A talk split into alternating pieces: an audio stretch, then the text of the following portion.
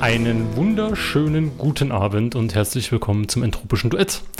Und das sage ich auch dir, lieber Michael. Hi. Herzlich willkommen, lieber Sven. Schöne Grüße in die Landeshauptstadt. Und schöne Grüße zurück. Und herzlich Danke willkommen, sehr. liebe Hörerinnen und Hörer.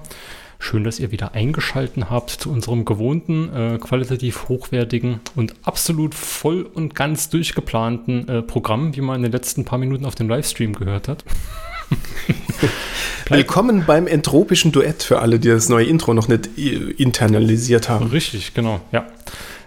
Besonders ein Hörer hat nämlich äh, nach der letzten Folge mal irgendwann auf Twitter geschrieben, dass er regelmäßig, wenn unsere nächste Folge im Podcatcher auftaucht, äh, einfach zehn Sekunden nicht mehr parsen kann, was gerade passiert, weil das ja doch etwas ja, haut drauf war mit dem Gitarrenriff, was das letzte Mal kam. Deswegen haben wir gedacht, etwas entspannter, etwas beruhigter, so wie wir auch sind, spätestens wenn wir das Bier-Intus haben, was wir gleich trinken. Und äh, dann auch reißen wir auch uns, äh, euch auch nicht aus eurem gerade jetzigen äh, Alltag oder Leben oder wie auch immer heraus. Genau, könnte auch von CC Top sein. Und ähm, ja, das ist das alte war schon, also es ging mir auch schon so. Da läufst du durch die Gegend auf einmal so, Ja, man sollte seine Hörer nicht gleich vor dem Inhalt verschrecken, das ist richtig, ja. Genau, das Ja. war so ein Schnellschuss damals, was ich mit GarageBand irgendwie zusammengezimmert habe. Das ist jetzt ja viel, viel hochwertiger produziert worden. Weißt du nämlich wie?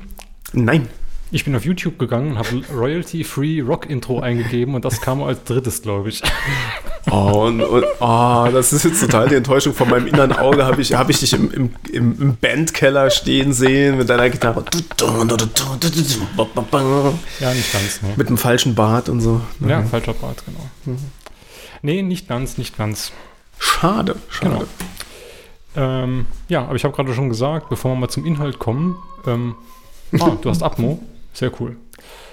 Äh? Ach so. ja, ja. Die Kinder sind noch nicht im Bett. Ja, verstehe. ähm, genau, wir könnten uns ja mal ein Getränk aufmachen. Ja, gute Idee. Ich habe den Öffner vergessen. Mumme. Da geht er hin. Ja, ich habe heute äh, Dosen mitgebracht, Bierdosen, äh, underrated Biergefäße. Er spricht im Plural. Was? Nein, tue ich nicht.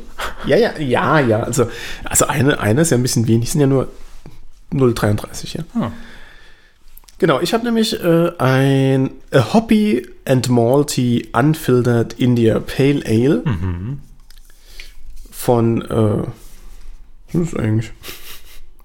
Auf der Dose steht drauf Friday India Pale Ale, ist eine orangene Dose und Brewed in Bavaria 4. So, die machen es spannend. Durchscroll, durchscroll, durchscroll. Bavaria Para and Union GmbH. Das ist ein ah, End Union, so heißt das Bier, die, die Dings hier. Also ein End Union Friday India Pale Ale. okay. Weil, äh, weiß ja, Freitag ist.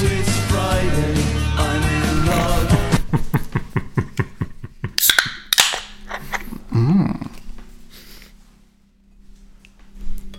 Was gibt's bei dir Gutes heute? Ich habe, passend zum neuen Intro, nicht ganz passend vom Stil her, aber doch in die Richtung gehend, ein Iron Maiden Robinsons Trooper. Äh, Nah dran. Nah dran. Genau. Ich bin gespannt. Ich habe das tatsächlich noch nie getrunken. Ich habe das schon oft irgendwo rumstehen sehen. In irgendwelchen Regalen. Ähm, es steht nichts Besonderes drauf, außer dass es ein ganz normales Ale sein soll. Mhm. Ja, 4,7% Alkohol. Na gut, da steht schon noch ein großer Text. Vielleicht lese ich den mal nachher vor, wenn ich das Bier drin habe. Da geht es um The Charge of the Light Brigade. Aha. Ja. Ja, klingt spannend. Hatte ich aber auch noch nicht. Äh, das, äh, ich Oh, das bin, ist aber das ist dunkler, als ich gedacht hätte. ich bin bisher den, den äh, gelabelten Bieren da immer aus dem Weg gegangen. Mhm. Ja, wir wissen nach der Folge, ob das eine kluge Entscheidung war. das stimmt. Äh, dann äh, zum Wohl. Ich bin aber beim Einschenken. Lang kann ich nicht warten. Keine Zeit hier. Und lecker. Also, muss sagen,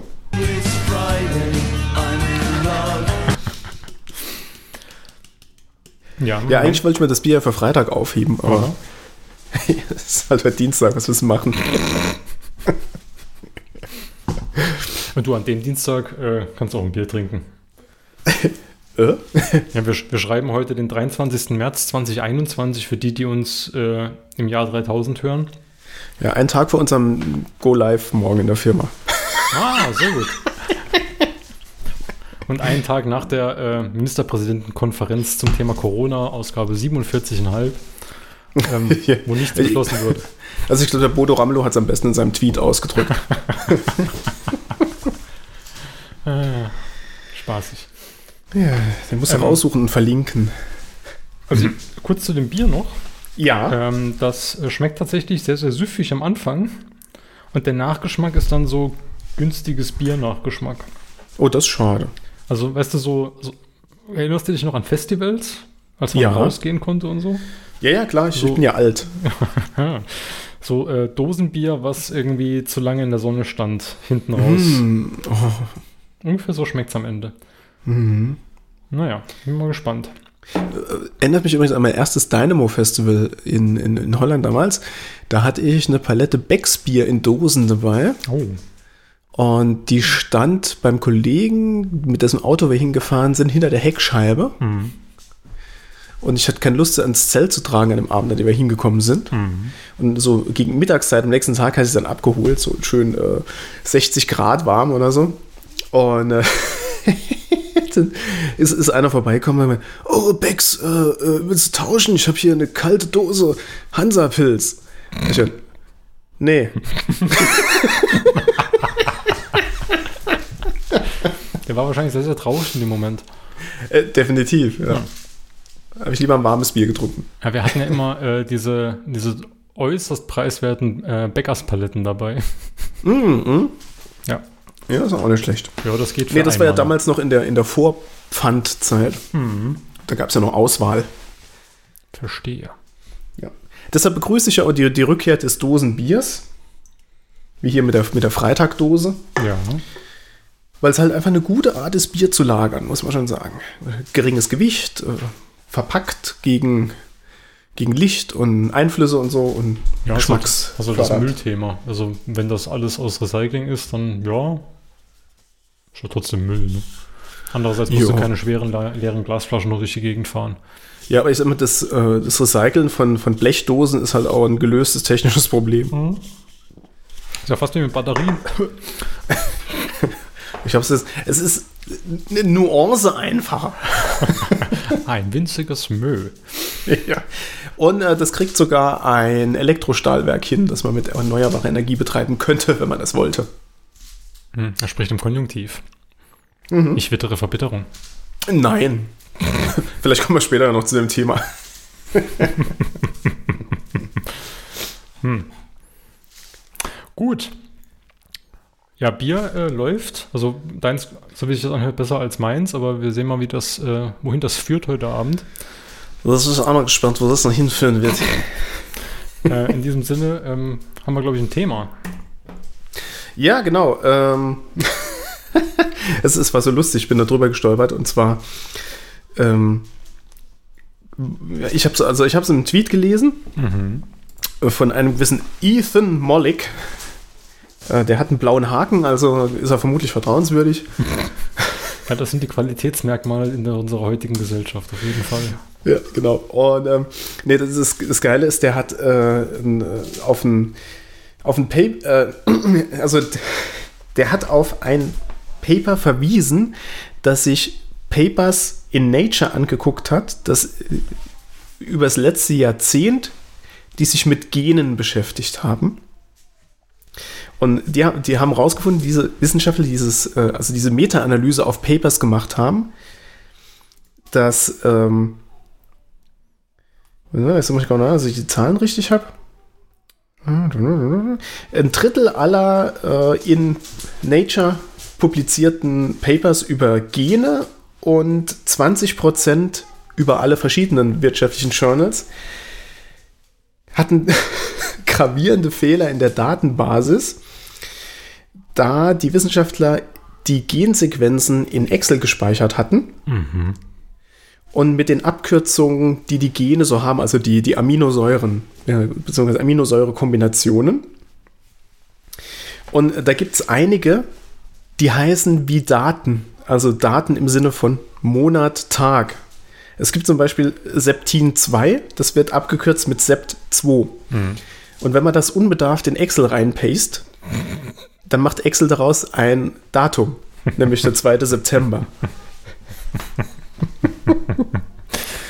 Das ist ein schönes Beispiel, dass Automatismen in Software nicht immer gut sein müssen, wenn man sie unsachgemäß handhabt. Ja, und vor allem halt auch, dass, also es zeigt mal wieder, wie äh, prominent Excel ist in, dem, Mhm. in der Wissenschaft Mhm. und ähm, was für Auswirkungen das haben kann. Und äh, also das, das Lustige und Traurige daran ist, dass, dass man dem Problem jetzt damit begegnet, äh, dass man anfängt, die Gene umzubenennen, dass sie nicht mehr so klingen wie äh, Daten. Okay. Wo ich auch dachte, die, also eigentlich würde man ja meinen, die Lösung wäre, äh, nicht mehr Excel zu benutzen. Ja, aber wahrscheinlich ist das die realistischere Lösung, oder? Weil Excel dazu zu bewegen, das nicht mehr so zu machen, also Microsoft dazu zu bewegen, ist wahrscheinlich das deutlich schwerere Unterfangen, oder? Ja, also es zeigt auch, dass das dann wieder Platz wäre für eine wissenschaftliche Tabellenanwendung. Ja, ja, Irgendwas zwischen Datenbank und Excel muss es doch geben. ja. Definitiv. Ach ja. Schön. Und das hat jetzt Auswirkungen auf äh, verschiedenste Paper, also auch weit zurückreichend. Ne? Ja, ja, also wie gesagt, ich habe es letzten, äh, auf, auf die letzten zehn Jahre mal untersucht. Mhm. Und jetzt habe ich auch gerade noch den anderen Artikel gesehen, ähm, welche Gene umbenannt werden sollen. Okay. To stop Microsoft Excel from misreading the data. Hast du da einen Link dafür? Ja, den muss ich dir nachher noch zukommen lassen, weil ich hier keine Verbindung habe zu unserem Dings. Zu eurem Dings. Ja, zu unserer, unser, du weißt schon. Hm. Oh, es gibt auch noch ein Gen, das heißt March 1. Membrane Associated Ring CH Type Finger 1. Abgekürzt March 1. Okay, ja. Das ist so schlimm. Eieiei.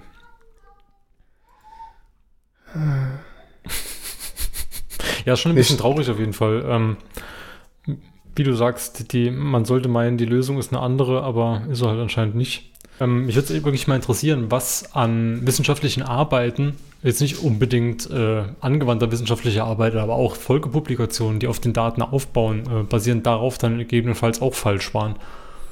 Ja, es ist, es ist katastrophal. Du erinnerst dich vielleicht noch an die äh, ökonomische Studie zur Überschuldung von Staaten. Die war äh, um die äh, Eurokrise, Finanzkrise sehr populär. Da haben ein paar Finanzökonomen ausgerechnet, ab welchem Verschuldungsgrad eine Volkswirtschaft quasi in so eine Abwärtsspirale kommt. Ja. Und die hatten auch einen Fehler in ihrem Excel drin. Und äh, es stimmt halt nicht. Also die haben irgendwie gesagt, ab 120 Prozent Überschuldung Hm. gibt es quasi keinen Weg mehr raus. Und äh, aus den Daten geht das nicht hervor, sondern die haben einen Fehler im Excel. das ist halt, und, und das Ding hat halt äh, tatsächlich die, äh, die Fiskalpolitik weltweit beeinflusst zu dem Zeitpunkt. Schade eigentlich. Ja. Ja, ansonsten Excel natürlich ein cooles Tool. Ähm, also man kennt das ja aus, aus, aus der Wirtschaft. Also die, der, der Betriebswirtschaftler an sich ist ja sehr glücklich mit Excel und seine liebste Schnittstelle in äh, Enterprise Resource Planning Systeme wäre ja einfach das Excel hochzuladen oder, oder halt Daten runterzuladen aus diesen komplexen Systemen mit ihren seltsamen Prozessen und dann in Excel alles zu ändern und es dann nochmal hochzuladen. Wenn das ja das geringste Übel bei vielerlei Software draußen im Feld ist, dass es nur die Excel-Schnittstelle ist, aber teilweise sind ja ganze Prozesse in Form eines Excel-Backends abgebildet. Und das ist halt Ja, klar. auch ein Thema, ne? Ja. um es mal Ja, gelinde ja. auszudrücken. Da, da ist noch einiges zu tun. Ja. Und was sagt uns das jetzt? Tja, Wir können jetzt nicht, wir können jetzt nicht die Hörer und Hörerinnen einfach ohne äh, sinnvolle und hoffnungsvolle Ausblicke aus dem Thema entlassen. ja, es wird bestimmt alles besser.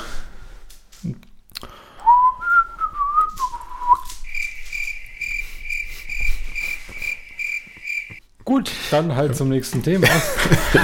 Also f- vielleicht plant ja die Europäische Union auch ein großes Softwareprojekt, um äh, zu Microsoft Office aufzuschließen oder so. Ja, wahrscheinlich. Sozialismus in seinem Lauf halten weder Ochs noch Esel auf. Oh je. Neues Soundboard! Ich, ich merk's. Was du hast, Sozialismus Oh, Verzeihung. hast, du nicht, hast du nicht einen neuen Job? Ja, und? Ich frag mal. Verstehe den Zusammenhang nicht. Ja, so, ja, alles klar. Ja, ich muss diesen Rechner neu einrichten, genau. Das, das ist tatsächlich der, der Hintergrund des Ganzen. Na, siehst du. Hast, ah, das kann man vielleicht auch noch kurz diskutieren. Du hast jetzt keinen M1 gekauft, ne? Nee, genau. Ich habe hier äh, quasi das gleiche Gerät nochmal, das ich vorher hatte, nämlich das 13 Zoll Intel MacBook Pro. Ähm, aber diesmal in Silber und nimmer in, in Space Gray. Ja, weil ich, ich bin, bin das Grauen leid bei Apple. Ich mag's nimmer. Ja. Also entweder schwarz oder was anderes, aber bitte nimmer das Grau. Das ist, also ich gerade, also ich, ich hatte die beiden Rechner jetzt kurzzeitig beide hier und ähm, das, äh, das ist einfach so trist und, und, und na, es muss, es muss, muss nimmer sein.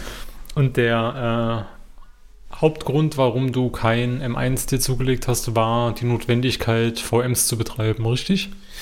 Genau, also ich habe hier ein, ein Parallels am Laufen mit, mit einer Windows-Installation. Für die, die es Ähm. nicht wissen, Parallels Virtualisierungssoftware, um beispielsweise sowas wie ein Windows auf einem anderen Betriebssystem, wie zum Beispiel einem macOS, lauffähig zu haben.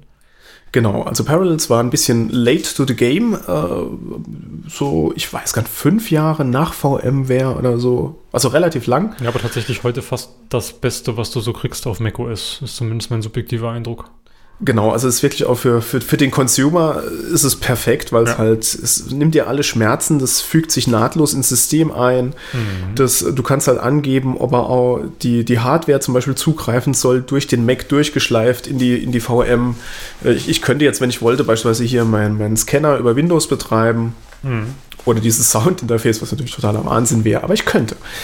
Ähm, und äh, was auch ganz witzig ist, der hat so, eine, so einen Kohärenzmodus. Da laufen dann einzelne Anwendungen in einzelnen Mac OS-Fenstern, also Windows-Anwendungen. Bist du so jemand, der sowas benutzt bei Virtualisierungssoftware? Yep. Wow. Mich macht das ja wahnsinnig. Nee, es ist also. Also erstmal, ich, ich bin sowieso so ein Fenster-Junkie. Also ich äh, jongliere immer gerne meine Fenster durch die Gegend am macOS. Das ist auch eine der, der großen, ähm, für mich der großen, ähm, wie sagt man denn, also das, was ich unbedingt haben muss bei, äh, bei oder anders gesagt, bei, bei Windows ist das irgendwie so, Du begibst dich in die Welt des Schmerzes. Und ähm, ich brauche die Fenster. Und wenn ich jetzt halt Windows-Applikationen auch so durch die Gegend schmeißen kann, dann fehlt mir zwar immer noch die, die Kopfzeile oben. Ja. Aber ansonsten geht's ganz gut. Und vor allem, was halt cool ist, du kannst in den Parallels dann auch einstellen, ob er, ob er wenn du äh, auf den Link klickst, die passende Mac-App öffnet, auf dem Mac, oder äh, im Windows eine App. Und wenn du das halt so richtig durchkonfiguriert hast, dann ist es ziemlich nahtlos. Ja, wenn, aber bis du da hinkommst, investierst du Stunden. Nee, gar nicht. Weil du klickst das an und dann fragt er dich beim ersten Mal und dann machst du es richtig direkt. Direkt richtig machen und dann keine stundenlange Arbeit. Also Easy. High, High Performer ist wie du, dann ja. Ja. Ich brauche da immer Anlauf 3 oder so. Ja, ja, ja, ja. Ja, wieder bin ich demotiviert. So, Ja. aber du bist zufrieden mit der Wahl. Ja, ja, auf jeden Fall. Also ich gehe mal davon aus, dass die äh, Parallels-Leute das irgendwann auch hinkriegen, das Windows unter dem M1 oder dann M2 oder was auch immer dann aktuelles laufen zu lassen. Das, das geht ja jetzt schon für ARM-Windows unter Parallels. ja, aber, aber, auf ARM-Windows läuft halt wenig Windows-Software. genau richtig, aber ähm, das, ich meine zumindest die Bootcamp-Variante, also Windows auf dem Mac zu installieren, haben sie ja schon gesagt, explizit Microsoft und Apple, dass das nie passieren wird für die neue Prozessorarchitektur.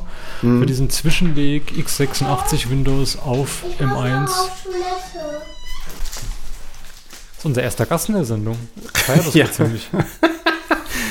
Und ich, ich, ich war mir eigentlich ziemlich sicher, hier alles geregelt zu haben, bevor ich in mein Studio gegangen bin. Geregelt, aber nicht verriegelt. ja, stimmt. Ah, ja. Wie auch immer. Ja, du nicht. Du sitzt hier locker bequem hier auf deinem Stuhl, hast drei Weizenbier getrunken, ein bisschen locker. ja. Oh, in welcher Schublade hast du das ausgekramt? Oh, äh, warte mal, ich muss doch noch mal kurz weg. Hier weint ein. Kind. Kein Problem.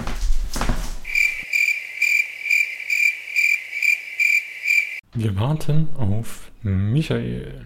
Währenddessen habe ich gar nichts zu erzählen. Habe ich irgendwas zu erzählen? Lückenfüller-Thema? Ja, letztes Mal hat Michael mir zu Cobra Kai geraten und ich habe noch gesagt, ach, Cobra Kai, will ich das wirklich äh, gucken, hören, sehen, wie auch immer. Ähm, ich wurde eines Besseren belehrt. Ich habe Cobra Kai mir die erste Folge angeguckt und dann hatte es maximal eine Woche gedauert und ich hatte drei Staffeln gesehen. Das ist tatsächlich eine abartig gut gemachte Serie. Mit halt extrem cool, weil die ganzen Originalschauspieler dabei sind und der Soundtrack ist tatsächlich so gut, wie Michael das letzte Mal das berichtet hatte. Und da ist auch schon Worüber wieder. hast du berichtet?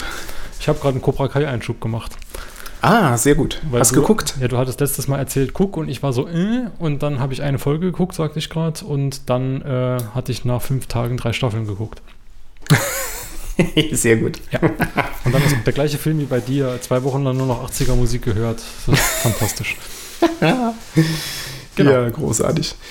Ähm, ja, mit dem Mac-Thema waren wir, glaube ich, durch soweit. Ne? Ähm, du hattest noch, du, du wolltest, also du warst gerade noch am Erzählen mit dem Bootcamp, dass das nimmer kommt. Genau, nee, Ich weiß nicht, ob du danach mehr, genau. noch was sagen wolltest. Nee, die Variante, genau, das sagte ich gerade noch, die Variante äh, x86 Windows auf M1 Mac, das ist halt das Spannende. Ähm, da gab es ja auch schon irgendwelche zusammengehackten Versionen, die in irgendwelchen Reddit-Foren äh, kursiert sind, die funktioniert haben. Aber ob das wirklich als Live-Support kommen wird von, von Parallels, da bin ich halt gespannt. Ja, das wäre halt cool. Was halt krass ist, auch für diese zusammengehackten Versionen waren die Performance-Zahlen halt extrem gut. Ne? Ähm, also auch innerhalb der Windows VM, also da haben dann Leute irgendwelche 3D-Spiele in der Windows VM gespielt, was halt schon sehr, sehr nett ist auf jeden Fall. Ja. Nun ja. Auch, oder nicht sehr, sehr nett, äh, war äh, bisher immer unser Problem hier mit äh, Netzwerkverbindung. Und äh, Die hat- älteren Hörer erinnern sich vielleicht noch. Genau, äh, Folge äh, 0 bis 13. Äh, bitte zur Rate ziehen, Beweisstücke A bis so und so viel. Ähm, das lag daran, maßgeblich, dass wir uns ja hier über Studiolink unterhalten und nicht liegt nicht an Studiolink, um Gottes Willen, äh, aber ähm, liegt daran, dass Studiolink besonders schlecht gerade mit äh, wackelnden Wi-Fi-Verbindungen klarkommt. Das heißt, eigentlich ist die Empfehlung gerade für so einen Live-Podcast ähm, immer, das über ein Netzwerkkabel zu machen. Dann habe ich hier verschiedene äh, topografische Probleme in meiner Wohnung, dass ich nämlich keine Möglichkeit habe, außer ich lasse diverse Türen offen stehen und nerv dann abendelang meine Frau ähm, und habe ein 30 Meter Patchkabel, ähm, mein Büro hier direkt an den Hauptrouter neben der Telefondose zu kriegen. Weswegen ich hier halt mit Mesh-WLAN gearbeitet habe und das war halt immer ein bisschen wackelig. Und bei dir ist es ähnlich, ne? Ja, also im Grunde genommen sogar genauso. Äh, mit der kleinen äh, Würze noch, dass der, der Router halt auch noch im, im Kinderzimmer ankommt. Und äh, entsprechend da das Kabel raushängen zu lassen, das, das wäre mehr als äh, fahrlässig. Ja. Ja, und ähm, trotzdem haben wir jetzt halt, ja, äh, ich habe das äh, Mesh-WLAN aufgespannt. Äh, zu, zuerst noch mit den, mit den alten AirPods, äh, Air, AirPods, so hießen die bei Apple. Ah ja, stimmt. Und ähm, bin dann jetzt in der Homeoffice-Zeit irgendwann auf das Fritz Mesh umgestiegen, in der Hoffnung, dass alles von einem Vendor besser funktioniert. Die Nö, Probleme wurden ein bisschen geringer, aber im Endeffekt muss man sagen, ähm, Jetzt ist der Punkt gekommen, wo es reicht. und äh, es musste halt irgendwie zum Kabel. Und ich hatte aus der, aus der ganzen Konfiguration mit dem ähm, Airport halt noch die, ähm, äh, die, die, Dings, die Powerline. Ja, also du hast die Pow- Apple Powerline. Powerline. Nee, also Powerline von, auch von Fritz. Achso, da, hatte ich die mit, okay. ja, da hatte ich die mit angebunden gehabt und hat mir äh, dann für jedes Stockwerk ein anderes äh, WLAN gemacht. Ja. Ähm, aber wie gesagt, es war halt auch nicht so richtig gut. Hm. Und heute Morgen habe ich jetzt äh, entschieden, das eine Powerline-Ding, das jetzt da rumlag, äh, doch nochmal in Betrieb zu nehmen und, und hier direkt äh, dann mit, mit dem LAN-Kabel ins Thunderbolt-Display zu gehen, an dem der Mac hängt. Ja. Und es scheint äh, zu funktionieren. Ich hatte heute den ganzen Tag keine Aussetzer. Und ansonsten habe ich halt eigentlich in jeder Videokonferenz einen kleineren oder größeren Aussetzer. Na, das ist doch schon mal schön. Was sagt dir deine Fritzbox, was du für einen Durchsatz hast über das Powerline? Äh, ich habe äh, in der Fritzbox jetzt noch gar nicht geguckt. Ähm, ich hatte die, die Breitbandmessung vorhin mal gemacht. Und äh, die sagt mir, hier komme von, von, dem, von dem 100er DSL kommen 40 Mbit noch hier an. Okay. und im Upload von den 40 äh, 50 oder so. Ja, ist das für deinen Hausanschluss repräsentativ? Also ist das überall bei dir im Haus so oder ist das jetzt in deinem Büro so? Nee, das müsste in etwa hinkommen. Hm, okay. Gut, aber das heißt, dass alles, was in deinem Haus ankommt, auch durchgeht bis in dein Büro jetzt. Und das war ja vorher nicht so. Ja, also hier kommt so wenig an, dass es dann sogar durchs Stromkabel geht. Ohne Verlust.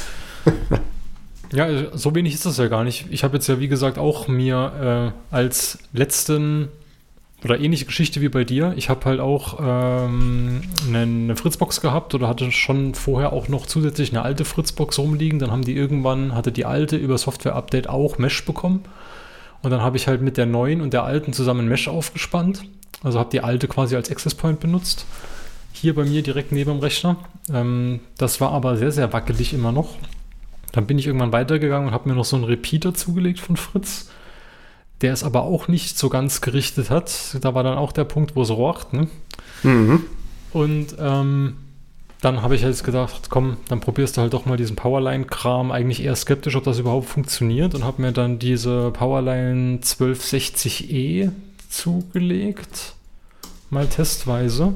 Das ist ein Set, was dann ankommt. Da ist diese 1260E drin und die 1220 oder 40E, also die eins ältere als Empfänger. Quasi. Also die Seite, wo die Dose auch noch dran ist. Und habe jetzt quasi den, das MacBook am Thunderbolt direkt an der Powerline dranhängen. Und das ist tatsächlich sehr, sehr gut. Nicht, was den Durchsatz angeht, der ist über WLAN deutlich höher, aber was die Latenz angeht, die ist über Powerline deutlich geringer, als sie übers WLAN war. Und ähm, das ist eigentlich nicht schlecht. Ich hatte dann nur nach zwei, drei Tagen auf einmal den ersten Ausfall. Dann dachte ich schon, dass das dieser äh, No-Name China Thunderbolt auf Ethernet-Adapter ist, der gerade abgeraucht ist, der war auch relativ warm. Aber dann rausgezogen, reingesteckt, geht wieder. Und das hatte ich jetzt schon mehrfach. Und die Fritzbox wirft dann auch Fehler und sagt, äh, Kollege, dein Powerline macht nicht so ganz mit. Drück mal hier drauf, um den Fehler zu beheben. Button ist ausgegraut. und dann habe ich ein bisschen gegoogelt und ein bisschen gesucht und anscheinend hängt es halt damit zusammen, dass mein Powerline ist halt direkt hinter der zentralen Fritzbox in die Wand gesteckt. Und das heißt, dass das Kabel zwischen Fritzbox und Powerline sehr, sehr nah an dem Stromkabel von der Fritzbox liegt und das kann wohl zu Interferenzen führen. Schreibt der AVM-Support, weswegen sie dann raten, die möglichst weit weg voneinander zu legen, was ich extrem lustig finde, weil die fangen am gleichen Gerät an und sollten auch meistens dann in eine ähnliche Richtung gehen. Aber hey, ähm, das werde ich jetzt halt mal versuchen, noch irgendwie auseinander zu klabüsern oder notfalls eine Wand aus Alufolie dazwischen zu bauen. Ich, ich weiß es nicht. Ähm, jetzt im Moment. Ja, Niemand hat die Absicht, eine Mauer zu errichten. eine andere Idee habe ich dann halt nicht mehr. Ähm, aber ansonsten ist das halt echt gut, weil da mit 10, 12 Millisekunden und ohne jegliche Paketverluste ähm, die vollen 100 Mbit über das Powerline gehen. Und das ist schon sehr, sehr, sehr, sehr gut eigentlich. Das ist aber eine interessante Info. Also ich habe die, äh, die Powerline auch am gleichen, Mehrfachstecker, wie nennt man das? Äh, also wenn man mehrere Steckdosen nebeneinander so in der Leiste hat, aber in der Wand Ja. äh, drin. Ähm, hab da schon extra den größten Abstand genommen, aber eigentlich ist es ja Quatsch, weil es ist trotzdem das gleiche Kupferkabel. Ich wollte gerade sagen, weil hinten hinter dieser Leiste von mehreren Steckdosen laufen die ja genau in eine Richtung in der Wand entlang. Genau, jetzt bin ich gerade überlege, könnte ich das auch auf der anderen Seite vom Raum mit dem LAN-Kabel? Das müssen wir ausprobieren. Ist im Kinderzimmer natürlich immer gefährlich, gell? Ja, stimmt. Aber ja, guter Punkt. Ich glaube, man muss mal experimentieren, ob das. Wobei im Moment, wie gesagt, es läuft jetzt gerade ganz stabil, auch stabiler, als ich es in Erinnerung hatte. Ja, dann drücken wir mal die Daumen, dass es dabei bleibt. Und dass es auch heute jetzt- während unserem Stream so bleibt. Genau, ich habe es auch mal gerade geguckt. Das ist, also ich habe das Powerline 1000E noch, das ältere. Und er sagt mal 190 Mbit pro Sekunde wird er schaffen. 211 jetzt. Na dann. Und tatsächlich ist das, äh, das Erdgeschoss verschwunden aus der Übersicht. Da hat er, als ich den angeschlossen habe, anscheinend den anderen rausgeworfen. Was ja eigentlich auch nicht sein sollte. Nee, ich, ich habe, also ich hatte die ganze Zeit noch ein Powerline an und zwar eine Verbindung runter ins Erdgeschoss, in die Küche, okay, ja. weil da kriegst du keinen WLAN durch, durch die alten Wände. ja. Und ähm, das hat er jetzt rausgeschmissen, als ich heute Morgen das andere Powerline-Ding angeklemmt habe. Offensichtlich. Jetzt muss ich aber doch fragen, du bist ja Eigenheimbesitzer. Warum kein Loch bohren?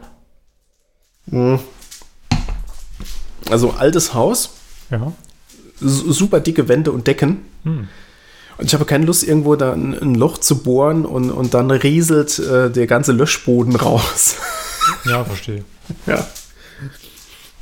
Diese heimliche Das, äh, Bausubstanz also. Ja, und ich, also ich, ich habe es leider auch verpennt, äh, beim, bei der Grundsanierung vom Haus ähm, Ethernet zu legen, weil ich hatte es mit einem Elektriker damals besprochen und gesagt, ja, das machen wir. Und dann sind doch ein paar Monate ins Land gezogen, bis, bis wir wirklich an die Baustelle gegangen sind. Da hat der es vergessen gehabt. Und äh, dann hatten wir halt hunderttausend andere Dinge zu tun. Ich habe dann auch nicht mehr dran gedacht und, und dann war die Chance vertan. Tja, Tja, leider. ich wollte dich ja gerade schon Amateur nennen. Wie kann man denn vergessen, das Ethernet zu legen? Heieiei. Genau.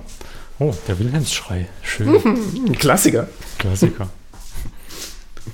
Das, das ist doch vielleicht noch ein bisschen Kulturbindung, die wir einwerfen könnten. Wer kennt denn hier von unseren Hörerinnen nicht den Wilhelm Scream? Also gehört hat ihn sicherlich jeder schon mal. Genau. Ich spiele mal nochmal ab. Zur Erklärung, das ist tatsächlich ein Schreisound. Ich habe vergessen, aus welchem Film der ursprünglich stammt. Aus irgendwas Ah. Schwarz-Weißem. Bitte? Aus, aus was Schwarz-Weißem. Also er ist wirklich super alt. The Charge at Feather River. Ein 1953er Western ist das. ähm, ich packe den Wikipedia-Artikel zu dem Sound in die Shownotes. Ähm, und das ist tatsächlich irgendwie seitdem her ein Meme in der Filmgeschichte ähm, und in der Filmproduktion, dass egal wo es zu irgendeiner Massenschlacht kommt, irgendjemand stirbt und diesen Schrei von sich gibt, aber genau original diesen Ton. Also das hatten wir schon in Herr der Ringe, das hatten wir in ganz, ganz banalen anderen Produktionen. Äh, in Hotshots wird er, glaube ich, eher äh, inflationär missbraucht. Genau. Äh, aber äh, immer wieder witzig, den zu hören in irgendeinem so epischen, kolossalen Kinofilm, wenn man noch ins Kino gehen könnte. Ähm, ja, und sich dann doch wieder an sowas zu erinnern. Also ich bin mir ziemlich sicher, bei Cobra Kai kommt er auch mal vor. Ja, mehrfach. Und ähm, es, gibt in drei Varianten. Das, das ist, glaube ich, die, mit, die mittellange. Es gibt dann noch so eine. Uah! Ah, das Aber ich nicht. ja. Doch, äh, muss, muss mal YouTube Wil Wilhelm Scream nochmal gucken. Äh, Kommst das, du wieder auf das, das Video mit den ganzen Ziegen, die die ganze Zeit so schreien. das kann passieren, ja. Ach ja, Internet. Gut. Genau, vor, äh, kurzer Nachtrag vorhin war übrigens Rudi Völler, weil, weil du gesagt hast, wo hast denn das ausgegraben? Oh. Ja, Hochkultur. Ja, also sich, sich über den Netzer und Delling aufgeregt hat. Ich sehe, das Niveau in dieser Sendung steigt von Episode zu Episode massiv. Ja, also ich, ich war kurz davor, noch so den einen oder anderen äh, Fußballer extra reinzuholen, aber dann dachte ich mir, komm, das ist jetzt vielleicht dann noch zu monothematisch. Ich sag's mal so, nach der letzten Folge schockt mich nichts mehr. So, da war alles super. Genau. Ähm, wer jetzt anhält und die letzte Folge nachhören möchte, den warne ich vor. In der letzten Folge hat Michael seine Liebe zum Fasching ausgelebt. Oder zum Karneval, wie viele andere sagen. Es war speziell. Es ist Sparta! Genau, es war speziell, es war äh, vielleicht auch hörenswert, aber urteilt selbst. Also ich fand's gut. Ja, das dachte ich mir. Wäre schlimm, wenn nicht. Gut. Ähm, nächstes Thema. Und zwar flog die Tage etwas an mir vorbei, das mich äh, im ersten Moment stutzig werden ließ und dann doch irgendwie sehr interessierte. Und da habe ich dann am Wochenende wieder erwartet mehrere Stunden reingesteckt, ähm, in das Thema mal ja, versuchen zu durchdringen. Und das möchte ich euch jetzt wiedergeben. Und zwar schrieb der Standard, eine Zeitung, die du ja auch äh, abonniert hast, soweit ich weiß. Äh, Der österreichische Standard? ja, also nicht ganz, aber ich habe in meinem Ticker drin. Das meinte Aber ich. äh, wir, wir Österreicher sagen ja der, der Standard. Der Standard. Oh. Ähm, genau, schrieb auf einmal, die Schneesaison in den Alpen ist um einen Monat geschrumpft. Also, ihr werdet merken, es geht um Klima. Das hat mich noch nicht so ganz schockiert, weil irgendwie wissen wir sowas, aber Der Untertitel war interessant. Daten aus allen Alpenländern ausgewertet. Mittlere Schneehöhe zwischen November und Mai ist pro Jahrzehnt durchschnittlich 8,4% zurückgegangen. Das Interessante auch hier dran ist nur der erste Teilsatz. Daten aus allen Alpenländern ausgewertet. Wenn man dann nämlich den Artikel liest, stellt man fest, sowas hat es noch nie gegeben. Das heißt, wir Mhm. machen jetzt seit Jahrzehnten Klimadatenaufzeichnungen, Klimaforschung, Klimaanalysen, sammeln Daten aus verschiedenen Quellen, konsolidieren die, machen Auswertungen drauf und so weiter und so fort. Aber es hat tatsächlich bis ins Jahr 2021 oder 2019 hat es angefangen mit der Studie gedauert, bis sich dann ein privates Forschungsinstitut wohlgemerkt äh, aus Bozen hingesetzt hat und den Weg gegangen ist, sämtliche Daten aus dem gesamten Alpen, Alpenraum zu konsolidieren, um quasi Mhm. ein Gesamtbild der Alpenschneesituation und ihrer Entwicklung über die letzten 10, 20, 30, 40, 50 Jahre, je nachdem, wo du hinguckst, seit Beginn der Aufzeichnung dieser Daten äh, gemacht. Und das ist tatsächlich insofern einfach äh, bemerkenswert, weil das ein absolutes Novum ist. Das gab es noch nicht. Und ich habe mich im ersten Moment ehrlich gesagt ein bisschen schockiert, weil ich dachte, hey, 2021, da sind wir schon durch, ne? Mhm. Äh, ist aber nicht so. Und da gehen sie auch in der Studie, ich habe mir die dann zu Gemüte geführt, sehr, sehr explizit darauf ein, was dann die, die Schwierigkeiten waren. Kann ich gleich mal ein bisschen wiedergeben. Und äh, ja, haben jetzt aber im Prinzip genau das gemacht, diese Daten zusammengetragen. Und Äh, das, das, ja. das heißt dann äh, Frankreich, Schweiz, Italien, Österreich und Deutschland. und Slowenien. Ah, Slowenien auch gut. Das war nämlich die Frage. Genau, richtig. Also das sind ja genau die sechs Länder, durch die die Alpen sich ziehen. Die Alpen ziehen sich irgendwie 1000 Kilometer in der, äh, in der Breite, wenn man auf die Karte guckt, also von Osten nach Westen, beziehungsweise Westen nach Osten, je nachdem, wie rum man sieht.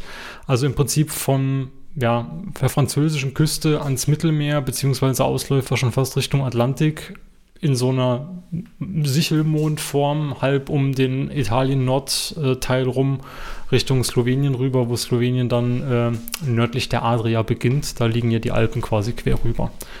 Das ist, als würde von unten was reindrücken. der Stiefel. ja, du fiese Stiefel. Genau. Ähm, ja, was haben die Damen und Herren da herausgefunden? Es gibt hauptsächlich fünf Zonen, die äh, sich gleich verhalten in, in den Alpen und das ist quasi schon mal eine der ersten Erkenntnisse oder wenn nicht sogar die Erkenntnis, die sie am populärsten in der, in der Studie hervorgetan haben. Das war nämlich so bis vorher noch nicht bekannt. Die haben quasi die Alpen eingeteilt in fünf Klimazonen, in denen unabhängig, also auf eine gewisse Granularität runtergebrochen. Was sie nicht gemacht haben, ist jetzt so ganz kleinste regionale Unterschiede sich angeguckt, weil du hast immer mal wieder eine Wetterstation, die steht gerade auf der Nordseite oder Südseite von irgendeiner besonderen hohen Wand und dann hat die vollständig andere Daten als eine andere Wetterstation, die 50 Kilometer weiter steht. Also das, solche Geschichten hast du halt einfach dadurch, dass die Topografie in den Alpen teilweise so unterschiedlich ist und es so hohe Klüfte und so hohe Höhenmeterversätze gibt. Ähm, weswegen sie gesagt haben, wir gehen auf eine regionale und nicht auf eine subregionale äh, Granularität runter. Ähm, Mhm. Das haben sie nicht genauer spezifiziert. Also zu viel Mikroklima im Grunde. Richtig, genau. Und haben sich dann im Prinzip alles auf einer gewissen Ebene angeguckt, sodass sie immer noch ausreichend Stationen äh, zur Hand haben, um da verlässliche Ergebnisse rauszuziehen. Was das heißt, sage ich gleich noch. Und ähm, aber eben dann versucht, einfach eine, ein gesamtheitliches Bild zu identifizieren. Und äh, das sind eben genau diese fünf klimatischen Zonen. Also im Prinzip äh, hast du diese, in den Alpen von äh, West nach Ost diesen Hauptalpenkamm, der sich in der, in der Mitte quasi von links nach rechts durchzieht. Und das ist so eine natürliche Grenze, wo viel vom Klima aus Süden hängen bleibt oder aus Norden hängen bleibt. Und das ist auch eine ganz klare Trennlinie für diese fünf Zonen. Im Süden von dieser horizontalen Linie gibt es quasi zwei die sich maßgeblich durch die äh, Höhenunterschiede bemerkbar machen. Und es gibt halt südlich von dieser Linie immer noch Hochalpen, ne? äh, Südtirol und so weiter und so fort. Und dann sehr, sehr viel Flachgebirgsausläufer. Äh, Gebirgsausläufer. und es gibt nördlich von dieser Linie das Ganze auch nochmal äh, in Ost, West und dann besonders hohe Lagen. Und ähm, das ist dann quasi, sind dann quasi die anderen drei Zonen. Und was sie dann festgestellt haben, ist im Prinzip, dass diese fünf Zonen, wie gesagt, unabhängig von der Höhe jeweils, unabhängig von der ähm, von dem Mikroklima, wie du es gerade genannt hast, alle ähm, Schnee verlieren über die letzten Jahre, nämlich genau diese vorhin angesprochenen, was waren es, 8 äh, Prozent über eine Dekade. Aber er, es schwankt halt eben in diesen Zonen einfach dadurch, dass die Höhenlagen unterschiedlich sind, dadurch, dass die Exposition zu den Ozeanen wahrscheinlich unterschiedlich ist und so weiter und so fort. Und ähm, das ist jetzt aber das erste Mal, dass eben sowas festgestellt wurde und auch aufgeschrieben wurde. Das heißt, unabhängig, und das fand ich eigentlich ganz witzig, das haben sie explizit im Paper genannt, muss man sich auch mal nehmen, dass sie das überhaupt da reinschreiben müssen, aber es wird seine Bewandtnis haben. Sie haben halt reingeschrieben, wie zu erwarten, haben die Landesgrenzen keine Auswirkung auf den Schneerückgang. Wenn morgen Wien ein Rülpser tut, dann werden sie uns am Montag richtig kennenlernen. Genau. Ja, ähm, fand ich fand ich auch irgendwie nochmal so ein Augenöffner, weil du musst sowas ja auch rein, wahrscheinlich deswegen reinschreiben, je nachdem, wer das liest und in welcher Position der dann ist, äh, dem musst du das dann vielleicht auch einfach mal sagen. Das erschließt sich wahrscheinlich dann einfach nicht jedem. Ähm, ja, ja, also das ist auch ganz logisch, weil wenn du jetzt anguckst, sag mal, was, was so eine Nation als seine Alpen ansieht, ja. dann sind die, die, die Schweizer mit ihren 4000ern das ist eine ganz andere Perspektive, obwohl auch dort die Gletscher äh, stark am Zurückgehen sind. Aber sag mal, die, die, die Österreicher mit ihren 3000ern, die, die, die merken das ganz anders. Mhm. Und äh, ich glaube, in Frankreich konzentriert sich von der Sicht tatsächlich viel auf, auf den Mont Blanc. Und, und das ist halt extremes Hochgebiet. Und ich, ich, vermute mal, dass die Schwankungen halt im Moment noch sich in, in tieferen Lagen abspielen. Wobei, ja gut, im Mont Blanc gab es jetzt auch die, äh, die Geschichten mit diesem seltsamen See, der da entstanden ist, weil die Sonneneinstrahlung halt so hoch ist, selbst in, in, in den Gletschergebieten. Ja. Ja, das ist aber ein ähm, ganz guter Punkt, was du da jetzt sagst mit der Sonneneinstrahlung, weil da gab es nämlich tatsächlich auch noch eine Erkenntnis, die fand ich bemerkenswert, weil ich es nicht gedacht hätte. Ähm, du hast ja im Winter hast du zwei äh, Haupt- oder kannst du unterteilen in zwei Phasen eigentlich, die Winterphase und die Frühlingsphase. Die Winterphase haben sie eingeteilt von Dezember bis Februar und Frühling von äh, März bis Mai. Ne? In den Hochgebirgen geht ja der Winter durchaus bis, äh, bis Mai, wo geschlossene Schneedecke liegt, immer noch. Mhm. Äh, teilweise bis in den Juni rein. Und was ich bemerkenswert fand, dass die Schneedecke im Winter, also in den Wintermonaten Dezember bis Februar, maßgeblich getrieben ist durch den Niederschlag, nicht durch die Temperatur. Mhm. Ähm, dadurch, dass du in den Hochgebirgen, wie du es gerade gesagt hast, immer noch sehr, sehr kalte Temperaturen hast, auch durch Klima, äh, trotz der Klimaerwärmung immer noch und die auch nicht, also zwar auch angestiegen sind, aber jetzt nicht so wie in den unteren Lagen wo du ein deutlich schnelleres Schmelzen der Schneedecke hast. Das sind diese ähm, 22 bis 34 Tage, die sie da im Standard zitiert haben. Im Standard, Entschuldigung. Danke. Ähm, genau, also wo die Schneedecke einfach weniger geschlossen ist im Jahr, ähm, da ist das natürlich deutlich, deutlich äh, auffälliger und hat einen deutlich äh, höheren Effekt einfach. Ähm, hätte ich aber so nicht gedacht. Ich dachte eigentlich, dass da oben ähm, auch Temperaturanstiege jetzt schon eine Rolle spielen. Das ist es aber anscheinend noch nicht. Hm. Zumindest keine signifikante. Nee, also ich, ich glaube nicht für den Schnee, aber im Sommer macht sich halt extrem bemerkbar. Ja, weil der, der, der, Permafrost verschwindet mhm. und, und dadurch werden halt äh, doch größere Teile in den Alpen instabil. Und, ja. das ist was, was man tatsächlich merkt. Also das merkst du jetzt schon als, als Tourist, wenn du im Sommer in den Alpen unterwegs bist, äh, die, die Abgänge, mhm. also von Hangrutsch und so weiter, das, das verstärkt sich jetzt gerade in den hochalpinen Regionen, ja. was es früher so nicht in dem Maße gab. Was ich äh, auch noch bemerkenswert fand, dass die Schneeabnahme im, im Süden ist deutlicher als im Norden. Ähm, was insofern Sinn macht, weil im Süden halt einfach die Winter auch milder sind. Ähm, also da ist die Temperatur höher, beziehungsweise im, äh, in den Wintermonaten gibt es dort äh, weniger Niederschlag als bei uns hier. Das ist einfach so. Ne? Also auch im Mittelmeer ähm, wird weniger durch die, durch die Hitze kondensiert, ist weniger Wasser im System. Und ähm, das haben wir hier im Norden doch deutlich mehr. Deswegen ähm, da einfach deutlichere Abnahme. Äh, der Frühling, haben wir gerade schon drüber gesprochen, ist einfach die, die Rückgänge sind da signifikanter als in den, in den Wintermonaten. Das merkt man jetzt schon. Einfach weil es schneller warm wird, weil die Schneedecken schneller schmelzen. Und äh, was ich interessant fand auch, dass äh, es teilweise sogar Schneezunahmen gibt. Also es gibt Stationen, mhm. gerade im Ostbereich, also Richtung Slowenien, da habe ich mich dann gefragt, das haben sie nicht explizit genannt, ob das ähm, damit zusammenhängt, dass es halt nahe der Adria liegt und da auch in den kalten Monaten äh, noch genug Feuchtigkeit von der, von der See abkriegt, vom Seewetter, dass da halt wirklich Schneezunahmen äh, stattfinden. auch über einen längeren Zeitraum. Muss man mal gucken, wie sich das entwickelt. Kann ich gar nicht, kann ich gar nicht einschätzen, ob das auf Dauer sein kann. Ja. Genau. Ähm, zu den Daten und zu den Also Stationen. vielleicht ganz kurz, was ich halt auch noch ähm, Ja. sehr äh, ja, erschreckend finde, das ist, dass äh, trotz der hohen Schneemengen, die im Winter kommen, die Gletscher halt in, in diesem Maße verschwinden. Also auch die hochalpinen Gletscher. Du hast ja kaum noch einen Gletscher, der, der nicht einen, einen krassen Schwund hat. Genau. Das heißt also auch die, der höhere Niederschlag macht äh, trotzdem die, die verkürzte Zeit, in der es schneit, nicht wett. Ja. Beziehungsweise die äh, stärkere Einstrahlung im Sommer.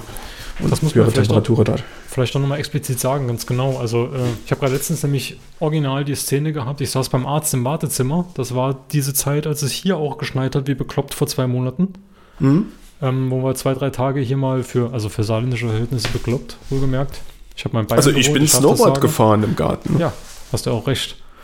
Ähm, genau, und da saß halt eine Dame im Wartezimmer. Das war Corona-technisch alles äh, entspannt zum Glück, weil die das Fenster offen hatten und wir hatten auch alle Maske an. Aber äh, ja, dann sagt sie halt, weil es ihr langweilig war und dann wollte sie Gespräch anfangen, ist ja auch alles gut. Ach ja, meine Tochter, die wohnt in Aachen, da schneit es ja so selten. Die hat mir vorhin Bilder geschickt, mein Enkel fährt Schlitten im Garten. Und dann meinen sie alle, wir haben Klimawandel, ne? Hö, hö, hö. Ja, aber Klima und Wetter verwechseln ist ja der Klassiker. Genau, was ist für dich, für dich die Definition von Klima? Der Kl- Klima sind die meteorologischen Ereignisse über einen langen Zeitraum. Ganz genau. Und der Deutsche Oh. Wetterdienst definiert den als 30 Jahre lang. Ja, das wäre mal so mein Mindestding. Genau.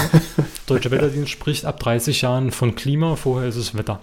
Und warum ich das sage oder warum ich die Geschichte erzähle, ist nicht um die Frau jetzt hier zu verunglimpfen, sondern einfach, weil das eine weit verbreitete Ansicht ist, die mir schon öfter untergekommen ist. Man muss sich ja nur mal vor Augen führen, was das heißt. Nämlich, dass wir durch deutlich mehr Hitze im Sommer und deutlich längere, mildere und heiße Phasen deutlich mehr Kondensation auf den Gewässern haben. Das heißt, deutlich mehr Wasser in der, ähm, in der Atmosphäre haben, also auch im System haben, was das Wetter macht, in den Wolken etc. Und deswegen auch deutlich mehr Niederschläge haben. Ne? Wir haben jetzt diese ganzen sintflutartigen Niederschläge in den letzten Jahren hier. Wir haben es jetzt gerade in Australien, wo das halbe, die halbe Ostküste untergeht. Ähm, das häuft sich. Ne? Ich habe äh, in der Wochendämmerung, äh, sehr zu empfehlender Podcast, verlinke ich auch nochmal die Folge, wenn ich sie rausgesucht habe, äh, wurde auch mal ein Artikel aufgegriffen, wo eben genau beschrieben wurde, dass sich diese dramatischen Ereignisse, was Niederschläge angeht, besonders was Niederschläge angeht, gerade in Italien häufen, weil Italien halt durch seine ultra exponierte Lage mitten im Mittelmeer einen Haufen von diesen ganzen Spontanschauern durch Kondensationswasser in der Atmosphäre und im Wetter abkriegt. Und das ist ein Zuspitzen der Gesamtsituation, nichts anderes. Also man, man sieht es ja ganz einfach bei uns. Ähm, man darf ja nicht vergessen, der Winter ist bei uns ja eigentlich der, die, die, die trockene Jahreszeit mit wenig Niederschlag. Ist ja nicht der Sommer in Ja. den gemäßigten Breiten. Ja. Und ähm, das hat sich jetzt in den letzten Jahren ja wirklich umgekehrt. Also wir haben im Winter die starken Niederschläge und, und diese trockenen Phasen von Frühling bis Herbst. Ja, Und, und das ist, da merkt man halt, das ist, das ist aus, aus dem Gleichgewicht. Ja? definitiv. Genau, jetzt sage ich noch kurz was zu den Daten und Stationen in der Studie. Ähm, wie gesagt, es gibt sehr, sehr viele Wetterstationen in den Alpen. Ich hatte ja vorhin gesagt, die können auch teilweise näher beieinander stehen, aber es gibt halt eben Probleme und das waren auch genau die Probleme, die ich vorhin gemeint hatte, die es bei der Datenbeschaffung zu bewältigen gab. Also A, sind die alle in Obhut ihrer Länder. Und das heißt, die äh, Damen und Herren aus Bozen sind jetzt erstmal los und haben die einzelnen Länder abgeklappert und auf gut Glück quasi versucht, da äh, Verbündete zu finden, um die Daten äh, ja, zu konsolidieren. Haben quasi also die anderen fünf Länder abgeklappert, äh, aus Italien treibend. Ähm, wir haben zusätzlich das Problem, dass in den Alpen kaum Wetterstationen über 3000 Meter da sind. Also teilweise so wenig, dass auch aufgrund der, äh, des jungen Alters dieser Wetterstation oder halt einfach aufgrund der dichten Besiedlungsrate der Station die Daten für die Studie nicht signifi- signifikant äh, waren, also einfach nicht für einen längeren Zeitraum sinnvoll zusammengesetzt werden konnten. Das heißt, dass wir äh, aus der Studie extrem wenig wissen über das, was über 3000 Metern passiert. Ähm, das geht genau in das rein, was du vorhin gesagt hast. Äh, Hochalpin, was ist mit dem Permafrost, ähm, was ist da oben mit den Schneedecken, was passiert mit den Gletschern über längeren Zeitraum. Da gibt es andere Studien drüber, da gibt es halt punktuelle Studien drüber, aber wir haben keine über den gesamten Alpenraum, die das bisher erfasst. Ja, also man, man muss sich das auch nochmal vor Augen führen. Äh, für uns ist es ja heute normal, in Gletscherskigebieten Ski zu fahren. Mhm. Aber das ist ein Phänomen, das in den 50er, 60er Jahren erst losgegangen ist. Davor mhm. waren diese hochalpinen Gebiete völlig unwirtliche Gebiete, die waren quasi nicht zu erreichen. Ja. Und es, es, gibt dann ein paar Ausnahmen. Also in der Nähe von Großglockner gibt es zum Beispiel eine, eine, Wetterstation, die seit 1800, äh, jetzt nagel mich nicht fest, ob es 50 oder 80 war, aber also sehr früh und durchgängig Temperaturreihen hat. Die, die liegen auch bei knapp 3000 Meter. Mhm. Ähm, aber das ist die absolute Ausnahme, weil diese Regionen waren einfach nicht zugänglich und auch nicht für die Wissenschaft zu der Zeit. Ja. Und ähm, deshalb kannst du halt, äh, ja, dann fängst du mit deinen Wettereien, gerade bei so einem komplexen Klima, halt mit sehr wenig Datenpunkten an. Genau. Ähm, zusätzliches Thema war ähm, von 2.000 bis 3.000 Meter gibt es deutlich mehr äh, Wetterstationen, aber auch noch nicht so viele im Vergleich zu den unteren Lagen, also unterhalb 2000 Meter, dass man sagen kann, da gibt es ein hohes Vertrauen in die Daten. Das ist definitiv, äh, geht es in die, in die verlässliche Richtung. Aber die Studie sagt im Prinzip am Ende, also verlässliche, hundertprozentig äh, nachvollziehbare Daten gibt es einfach nur auf der Datenbasis jetzt unterhalb 2000 Meter. Für alles andere muss man deutlich mehr Forschung auch überhalb dieser Höhen anstellen. Und das haben wir tatsächlich noch nicht. Dachte ich mhm. auch nicht vorher. Ja. Ähm, genau. Und dann hast du halt eben das Problem, was ich vorhin gesagt habe, mit den verschiedenen Ländern, die das bisher in Obhut hatten. Dann gibt es äh, verschiedene Schwierigkeiten bei der Ermittlung dieser Daten oder bei der Messung dieser Daten in den Ländern. Es gibt verschiedene Verfahren. Es gibt verschiedene ähm, Definitionen, wie lang der Winter ist, wie lang der Frühling ist tatsächlich über die Länder hinweg. Es gibt verschiedene automatisierte und manuelle Messverfahren. Ne? Schneetiefe tatsächlich in den meisten Fällen immer noch manuell gemessen. Das heißt, mhm. du nimmst einen Stock und steckst ihn rein, fertig. Dann guckst du. Es gibt wenige automatisierte, äh, gerade in Slowenien ist das wohl ein Ding, äh, automatisierte Messverfahren. Ähm, da haben sie dann oft, einfach weil es auch Probleme mit dem Equipment gab, Datenlücken und so weiter und so fort. Gerade was die Schneedecken äh, Analyse angeht, also wie lange ist die Schneedecke in den Alpen geschlossen, wird mittlerweile ganz oft äh, Satellitenbilder werden da verwendet. Dann hast du da das Problem, deckt die Umlaufbahn den vollständigen Alpenraum ab. Dann hast du auch das Problem, relativ neues Verfahren, gibt es erst seit 19 Jahren in Anführungszeichen. Das heißt, du hast noch keine Zeitreihe über die letzten 50 Jahre, wie das jetzt bei der Schneehöhe beispielsweise ist, oder noch viel, viel länger. Da gibt es Messungen teilweise aus Anfang äh, ähm, 20. Jahrhundert. Also ähm, ganz, ganz diverse heterogene Daten, die sie jetzt halt hier in der Studie irgendwie zusammenführen mussten und versuchen daraus eine sinnvolle Extrapolation zu machen oder eine sinnvolle Analyse zu machen. So bei der Extrapolation sind wir ja noch gar nicht. Ähm, haben da eben, haben das auch methodisch komplett aufgedeckt, muss ich ehrlich sagen, da bin ich dann irgendwann an zwei, drei Punkten ausgestiegen, weil da mein statistisches Detailwissen, gerade wenn es um die ellenlangen Formeln geht, dann doch ausgeschöpft war. Aber ähm, im Prinzip auf eine Abstraktion gesagt, ich hoffe, ich gebe das richtig wieder. Wenn nicht, äh, schreibt es bitte bei uns in die Kommentare oder schnauzt mich auf Twitter an. Ähm, Im Prinzip haben sie einfach Messpunkte, wo sie sinnvoll auffüllen konnten. Das heißt, mit einer verlässlich hohen, ähm, verlässlich hohen Maß an Sicherheit schätzen konnten, was der fehlende Wert in dieser Zeitreihe ist. Ähm, das ergab sich eben aus den Vorjahren, aus den Vorjahrzehnten und so weiter und so fort. Das haben sie teilweise gemacht. Dann haben sie alles rausgenommen, ähm, was unterhalb 70 Prozent der Datenpunkte hatte in einer Zeitreihe, was ein sehr, sehr niedriger Schwellwert ist. Eigentlich möchtest du für eine verlässliche Studie viel, viel höhere Schwellwerte haben. Aber wenn sie das gemacht hätten, wären sie komplett rausgefallen bei den meisten Analysen, die sie gefahren haben. Und gerade diese Analyse des Gesamtalpenraums, wo diese fünf Wetterzonen rauskamen oder diese fünf Klimazonen, da haben sie eben einen sehr, sehr langen Zeitraum aus Anfang der 80er bis fast 2019 gebraucht um äh, so, eine, so eine sinnvolle Aussage überhaupt treffen zu können. Und äh, haben das dann eben so versucht runterzubrechen, um aus dem Datensatz, den sie hatten, ähm, eine sinnvolle Aussage treffen zu können, die ihrer Meinung auch verlässlich genug für eine Veröffentlichung ist. Genau. Ähm, Gerade noch ein Punkt, den hatte ich hier noch irgendwo übersehen. Ne, das war auch drin. Genau. Ergebnis habe ich ja am Anfang schon gesagt. Ähm, Schneehöhenabnahme in 85% aller Stationen. Wir haben einen durchschnittlichen Rückgang von 8,4%, was die Schneehöhe angeht. Ähm, das Seasonal Pro Jahrzehnt. Max, pro Jahrzehnt, genau. Das äh, Seasonal Max, also die maximale Schneehöhe, äh, geht um 5,6% zurück pro Dekade, also pro Jahrzehnt. Und äh, genau, das ist im Prinzip die, die Wahrheit. Und mit der müssen wir uns jetzt so langsam abfinden. Ja, es ist leider wenig überraschend. Ähm, ich kann es anekdotisch genauso unterstreichen. Ja. Ich gehe jetzt ja auch seit äh, über 20 Jahren regelmäßig in die Alpen Mhm. und äh, davor auch schon unregelmäßig. Ja.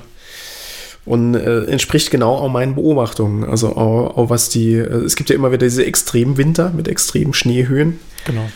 Aber selbst die sind jetzt bezogen auf die, die gleichen Gegenden, ich, in die ich immer wieder gehe. Äh, ja, die, früher war mehr Schnee, wenn viel Fall. Schnee da war. Das habe ich am Anfang vergessen zu sagen. Da haben sie auch, ähm, haben sie auch am Anfang eingestreut, wie die generelle Situation ist. Ne? Du hast ja verschiedenste äh, Faktoren, die das Klima, abgesehen von einer Temperaturerwärmung oder den, dem Anstieg von Treibhausgasen in der Atmosphäre, ähm, beeinflussen. Und das sind einfach, dass sich über die Jahrzehnte auch mal wie du sagst, extrem Winter ergeben, auch extrem schlechte Winter in Anführungszeichen für den Schneefall ergeben. Das ist einfach so. Was das für unsere Daten, die wir jetzt hier haben, aus dem Beginn der Wetteraufzeichnung bis heute heißt, ist, dass die Winter in den 50er, 60er Jahren extrem schneereich waren, in den 70er, 80er Jahren extrem schneearm waren und es dann eine leichte Erholung gab, die aber nie wieder auf das Niveau vor den 70ern zurückgegangen ist. Also wir hatten jetzt quasi vor 50 Jahren hatten wir Re Rekordschneewinter hier und die gibt es einfach so nicht mehr. Das Mhm. ist Fakt. Genau. Ähm, die methodische Analyse, das würde jetzt hier den Rahmen springen, das lasse ich raus. Ähm, was sie da genau gemacht haben. Was ich noch ganz interessant fand, äh, nochmal um das Thema Diversität in den einzelnen Ländern aufzugreifen. Ähm, es gibt teilweise, wie jetzt zum Beispiel hier bei uns oder auch in Österreich, gab es schon Archive, wo die Daten komplett äh, gesammelt vorlagen, ne, beim Deutschen Wetterdienst beispielsweise oder bei der HZB. Das wollte ich mir eigentlich rausschreiben, was es heißt in Österreich. Ich glaube, Hydrologisches Zentrum für irgendwas. Ähm, des Bundes wahrscheinlich. Königlich und Kaiserliches Klimazentrum. Genau. KUKKZ. Ja, ähm, du hast allerdings auch tatsächlich, und das hätte ich nie für möglich gehalten, auch in den nicht so, äh, äh, also nicht so lange her, äh, Riesenlücken in Messreihen drin. Beispielsweise in den Schweizer Messungen, da gibt es einfach aufgrund von technischen Problemen oder organisatorischen Problemen, da konnten sie dich näher drauf eingeben, ein Gap von 1981 bis 97. Naja, also wie wir die Schweiz kennen, ging es vermutlich irgendwann mal von, von, von, der Bundeszuständigkeit an die Kantone über. Oh, und der Kanton, der macht halt, was er will, oder? Ja, schon. Da ist es nicht immer opportun, hier zu investieren. Schon gar nicht, wenn dann am Ende rauskommt, oh, Schneegefahr. das ist fast so wie in Österreich, wenn Wien irgendwas macht. Wenn morgen Wien einen Rülpser tut, dann werden sie uns am Montag richtig kennenlernen. Genau, und jetzt kommt der letzte Punkt, weswegen ich das hier eigentlich am erwähnendsten fand, ähm, was ich auch richtig gut fand an der Geschichte. Ich habe mich erstmal gefragt, ähm, warum äh, wird denn sowas nicht von der EU gemacht, sondern von dem privaten Forschungszentrum aus Bozen? Kann dich beruhigen. Komplette Gelder kamen vom äh, Deutschen Wetterdienst und von der EU für Yay! diese Studie. Also die haben da wirklich, äh, also wir haben das bezahlt, finde ich auch sinnvoll. Ähm, Ja, und was und ich seit, seit 1918 kann man immer direkt in Bozen investieren. Was ich jetzt, äh, der nächste Schluss wäre ja dann, was passiert denn mit den Ergebnissen jetzt? Ne? Äh, Public Money, Public Data. Äh, heißt ja oft so schön, äh, kann man da jetzt erwarten, dass da was draus geteilt wird? Ja, tatsächlich, die teilen die kompletten Daten, die sie zusammengesammelt haben, in den einzelnen Datensätzen. Und das wir wieder beim Excel, ist nämlich alles CSV-Dateien, Michael.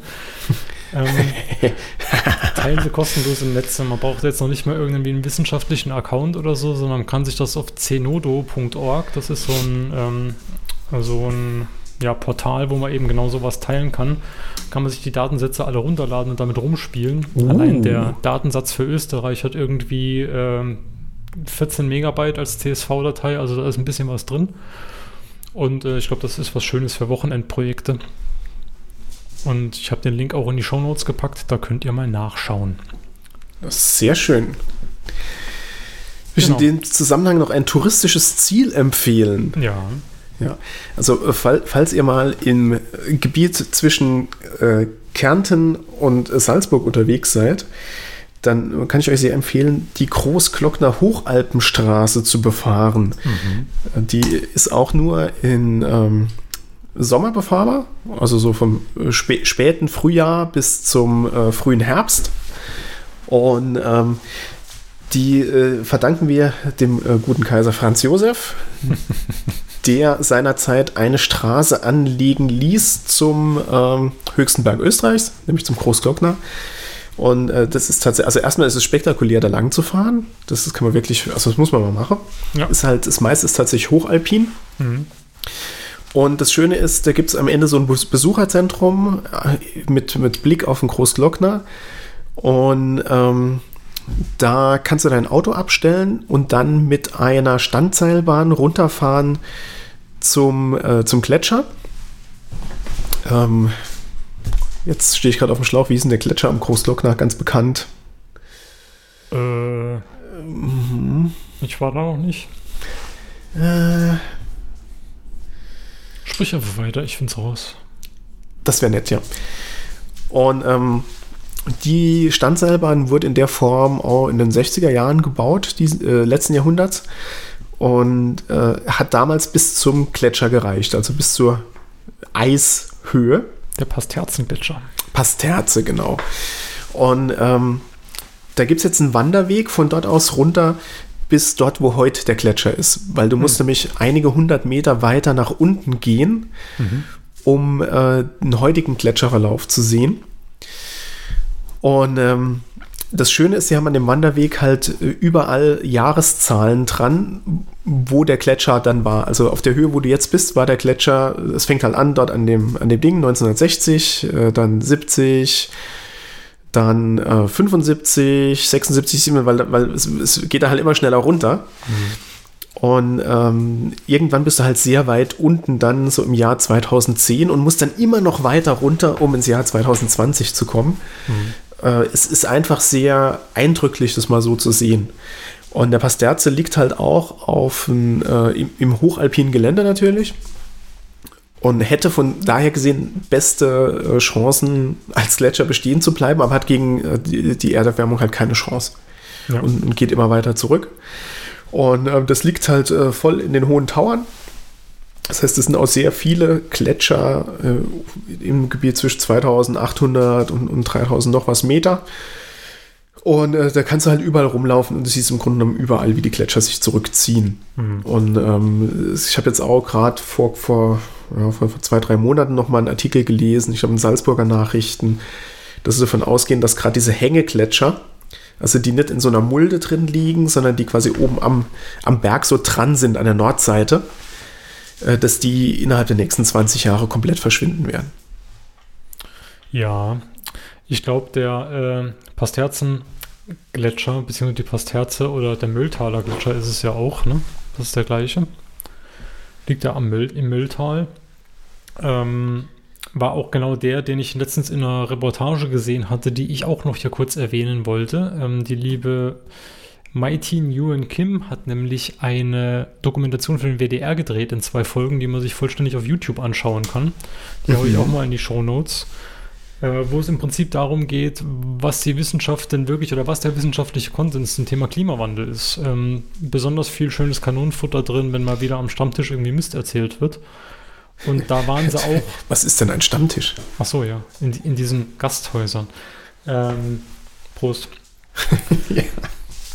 äh, und ich glaube, da waren sie genau auch dort vor Ort und haben dann eben gezeigt, dass im Prinzip äh, pro Jahr hier gerade sieben Meter Eis flöten gehen in Ja. der Höhe. Und das ist halt schon eine ganze, ganze Menge. Ja, und ich bin mir nicht sicher, aber so rein vom Runterwandern äh, scheint es mir auch eine exponentielle Kurve zu sein. Wahrscheinlich. Das kann ich übrigens noch zu dem anderen Thema sagen, zu der Studie. Der Schneerückgang ist komplett linear über die letzten 50 Jahre. Also es gibt Oh, da noch keine okay. exponentielle Kurve, aber er ist unter Betrachtung von dem, was ich vorhin gesagt habe, Höhenlage, äh, regionales Klima und so weiter. Äh, aber er Moment mal. Wenn es alle 10 Jahre 8,6 Prozent sind, dann ist es keine lineare Kurve. Hm, warum? Ja, 18,6 Prozent und dann nochmal 8,6 Prozent davon. Das steigert sich doch, oder? Habe ich hier gerade einen Denkfehler? Ja, aber das ist, glaube ich, im vernachlässigbaren Bereich, oder? Du meinst, wir sind, wir sind zwar in einem exponentiellen Wachstum, aber noch im flachen Bereich. Ganz genau, wir sind noch vor dem Ellbogen. Ja, okay. Wir, wir sind da, wo in NRW noch alles gut war, was Corona angeht. Ja, äh, wie hieß das immer? Heinsberg. Genau. Wir sind Heinsberg. Der letzte Tipp zu dem Thema, den ich noch habe und auch in die Shownotes packen möchte, ist ein anderer Podcast. Wer hätte es gedacht? Nämlich der Climaware Podcast. Äh, das ist auch in irgendeiner Form, ich habe es nicht so ganz durchdrungen, eine wie auch immer geartete geschäftliche Initiative, die da hinten dran steht. Aber der Podcast ist wirklich gut gemacht. Das ist ein reiner Monolog-Podcast, aber in einem sehr, sehr schön produzierten Format. Sprich, äh, da ist ein bisschen Sound hinten dran ein bisschen Einspieler und so weiter und so fort. Und besonders hervorheben möchte ich die ersten fünf Folgen, wo im Prinzip nochmal genau vom Butterbrot bis heute erzählt wird, ähm, wie denn oder was denn der Treibhauseffekt ist, warum wir den eigentlich auch brauchen, warum wir den schon immer gebraucht haben und was jetzt gerade schief läuft, dass der sich quasi immer weiter hochschaukelt, damit er zu irgendwas wird, was uns kaputt macht. Und äh, sehr, sehr, sehr sinn, äh, sinnvoll erzählt und immer so in so 20 Minuten Häppchen, die man auch gut äh, mal eben weghören kann. Also ganz klare Hörempfehlung, sich das nochmal anzuhören, wenn man dann nochmal Lücken auffrischen möchte. In meiner Jugend haben wir ja immer gesagt, mach kaputt, was dich kaputt macht. Ja. Klingt sehr deutsch. Jetzt ziehst du das in eine ganz andere Richtung, als das ursprünglich mal herkam.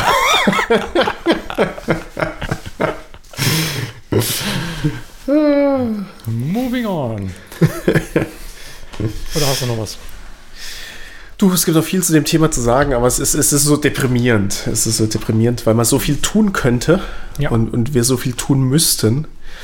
Ist ganz ähnlich weil, wie bei der Corona-Krise ist. Ähm, das, das, sind, das sind Probleme, die politisch unglaublich schwer zu fassen sind. Wir hatten das hier auch schon mal diskutiert. Und es, äh, es geht alles viel zu langsam. Also wa- was, was, was ich bezeichnend finde, ist, dass die Wirtschaft langsam anfängt, die Politik zu überholen bei dem Thema.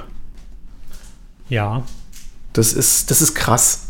Ja. Nicht nur langsam, definitiv schnell, weil die Wirtschaft halt den Vorteil hat, dass da über einen längeren Zeitraum als vier Jahre die gleichen Leute dran sitzen mit der gleichen Agenda und die deutlich, deutlich mehr Gelder haben als die Politik. Naja, das meiste Geld steht dort, äh, also fließt dort auch über Quartale. Das ist, ganz so ist es ja nicht. Ja, aber trotzdem, also ja, du hast Value Investors und sowas. Äh, tatsächlich, äh, der ein oder andere läng längerfristige Brille auf. Ja. Die, die punktuellen Summen sind halt höher, die du vielleicht mal für irgendwas verbrennen kannst, was dich voranbringt. ja, eigentlich ja auch nicht. Ich meine, so, so ein Startkanal hebeln ohne Ende. Das ist, man muss es nur tun. Und wenn ihr den Konsens dazu habt. Das, den brauchst du ja auch nicht. Es es reicht ja ein Konsent. Stimmt. da hast du recht. Ja, in, in dem Sinne äh, würde ich mal das nächste Bier aufmachen. Oh ja. Das ist jetzt nämlich auch ganz schön. Das ist Immer wieder sonntags kommt die Erinnerung. Das ist jetzt nämlich das Sunday Pale Ale von äh, End Union. An unfiltered and balanced and gently spiced, easy like Sunday morning Pale Ale. Da haben wir doch schon wieder einen positiven Ausblick aus dem tristen Thema. Was ich gerade noch machen wollte, bevor du, äh, bevor du übergeleitet hast, äh, einfach nur sagen oder nochmal hervorheben, dass äh, Hast du übergelitten? ja, ich, ich, bin, ich bin durchgelitten. Ähm, wollte ich nur sagen, es ist ja schon positiv, dass es da jetzt vorangeht. Wie, wie du sagst, äh, es geht ein bisschen langsam, aber ich finde es halt auch positiv und deswegen will ich es hervorheben, dass halt auch da öffentliche Gelder für verwendet werden für, für genau sowas. Ne? Und dass es dann auch hinterher bereitgestellt wird, findet man, glaube ich, nicht so ganz so oft, dass es genau in der Form passiert. Ja. Naja. Ja, ist ja zum Glück nicht die USA hier. Okay, äh, etwas völlig anderes. Und zwar, ähm, wir sind jetzt seit zwei Folgen, das ist die zweite, äh, live. Das heißt, wenn wir hier uns dienstagsabends alle drei Wochen zusammensetzen, du und ich, und äh, genüsslich ein Bier oder zwei Dosen trinken. Ap apropos, mm, Prost. Schmeckt's auch? Mhm. Sehr gut. Dann äh, kann man uns jetzt ja auch live zuhören, nämlich über Studio Link. Ähm, Studio Link, den Link habe ich jetzt natürlich nicht rausgesucht, kann ich aber auch gleich noch in die Show Notes packen. Stu, Stu, Stu, Prinzip- Studio Link von L'Oreal. Genau. Die Älteren unter uns erinnern sich an die Werbung. Vielen Dank für diesen Ohrwurm, den werde ich den ganzen Abend nicht los. ähm, was im Prinzip die Lösung ist, über die wir uns A hier unterhalten, der Michael und ich, und B, über die wir auch das, was wir uns hier gegenseitig an den Kopf werfen und äh, Michael Soundboard in den Äther hinaus streamen und über das ihr auch zuhören könnt. Jetzt hat Studio Link die Eigenschaft, dass es so, ein, äh, so eine Webseite draus generiert aus dem, ähm, aus dem Stream und dann kann man sich quasi an seinen Browser setzen und da die URL aufrufen, die ich vorher auf Twitter geteilt habe und dann kann man uns zuhören. Oder man geht einfach auf live.entropisches-der.de. Aber man kann es halt eben nicht so ganz komfortabel auf seinem iPad, auf seinem Mac oder sonst irgendwo hören. Weswegen es eine besondere Software gibt, nämlich Podlife. Und Podlife haue ich jetzt auch mal in die Show Notes. Äh, Podlife ist ein Projekt, das gibt es tatsächlich schon länger, als ich dachte. Ich glaube, zwei, drei Jahre. Und zwar hat das der liebe Stefan Traut mal ins Leben gerufen, indem er eine iOS-App dafür geschrieben hat, wo man quasi auf seinem iPad und iPhone live diesen Studio Link Streams lauschen kann. Aber Sven, was ist denn mit Android? Android gab es bisher nicht, aber das wollte ich eigentlich noch gar nicht erzählen, sondern äh, danach Oh, kam auch. Mac dazu. Und der Frank Gregor hat dann nämlich noch die Mac-App dazu gebaut und die gibt es auch schon seit ein, zwei Jahren. Und dann kam genau die Frage, Michael, was ist denn eigentlich mit Android? Gab es nämlich bisher nicht. Da bin ich letztens irgendwann, auch schon länger her, im Clean Electric Slack über die Tatsache gestolpert, weil da irgendjemand fragte, gibt es auch für Android? Und nee, gibt es nicht.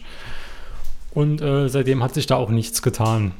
Und dann hat sich der liebe Sven, als er irgendwie halb äh, couchgebunden an Weihnachten daheim saß, gedacht, Top, die Wette gilt. genau, da muss es doch was tun, äh, da muss es doch was zu tun geben. Und da habe ich mal mit dem Stefan gequatscht, irgendwann im Frühjahr und mit dem Frank. Und dann haben wir uns dazu entschieden, dass ich jetzt mal anfange, die Android-App dafür zu bauen. Und da gibt es auch schon ein äh, Testprogramm. Ich habe jetzt gerade vor der Sendung die äh, achte Testversion quasi zusammengeflanscht und in den äh, Play Store geschoben. Und wer da mittesten möchte und einen validen Google-Account hat oder auch ohne validen Google-Account, dem kann ich das APK schicken und da gerne mittesten möchte, der kann sich gerne hier auf die Sendung melden oder schreibt mir am besten eine E-Mail. Jetzt habe ich natürlich die E-Mail-Adresse nicht im Kopf, weil die kann ich mir nicht merken. äh, an support.android.podlife.io. Das haue ich auch in die Show Notes. Und dann landet ihr bei mir und ich würde euch da zu dem Testprogramm einladen. Genau, ist jetzt aktuell nur für äh, Android Phone, weil Android Tablet, glaube ich, immer noch nicht so richtig etabliert als Formfaktor. Zumindest, also Installationszahlen Oh, jetzt hast du wieder- das. Gefährliche Sachen gesagt, aber ja. Ich weiß, aber ich stehe dazu. Ähm, genau, ähm, wird unterstützt von äh, Android 8 Oreo aufwärts, also bis zur aktuellen Version 11. 12 kommt ja irgendwann später dieses Jahr, glaube ich. Ähm, genau, und da bin ich jetzt gerade dabei, die erste Version quasi so halbwegs rund zu machen. Ähm, was die schon alles kann, ist eben die, die aktuellen Livestreams sich äh, anhören. Du kannst dir ähm, da anhören, was es sonst noch so für Livestreams gibt, die gerade nicht aktuell sind, also analog, so wie das auch in der iOS möglich ist. Und dann wird es da eine erste Version geben, mit der man sich das alles antun kann. Äh, und spätere Releases sind auch schon zwei geplant. In der nächsten Version wird es dann Push-Notifications geben. Das kriegen wir jetzt in der ersten noch nicht unter, weil da noch ein bisschen backendseitig was zu lösen ist. Und äh, organisatorisch, äh, Play Store-Account und so weiter und so fort. Abrechnung, der ganze Kram. Und dann äh, wird es in der dritten Version auch, so wie es das in der iOS gibt, äh, Podlife Premium geben. Das heißt, ähm, in der Version 2 wird es dann möglich sein, sich ähm, zwei Favoriten zu selektieren unter den äh, ganzen Streams, die es da sonst so gibt. Und dann kann man sich da, gibt es dafür Push-Notifications, sobald die in Version 2 kommen. Und dann mit Podlife Premium gibt es äh, beliebig viele Favoriten und beliebig viele Push-Notifications für äh, beliebig viele Live-Podcasts, die über genau diese Plattform gestreamt werden. Genau.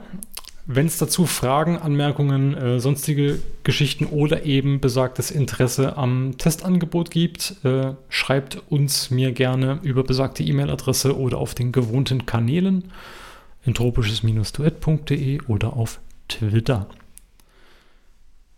Genau. Das war's auch schon. Sehr dazu. schön, sehr schön.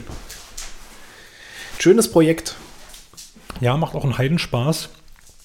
Vor allem ähm, ist das immer ganz nett, wenn man so den schnöden Business-Alltag hinter sich gelassen hat und auf einmal ähm, mit zwei Leuten an irgendwas rumbastelt oder im Slack chattet, die halt richtig Bock da drauf haben.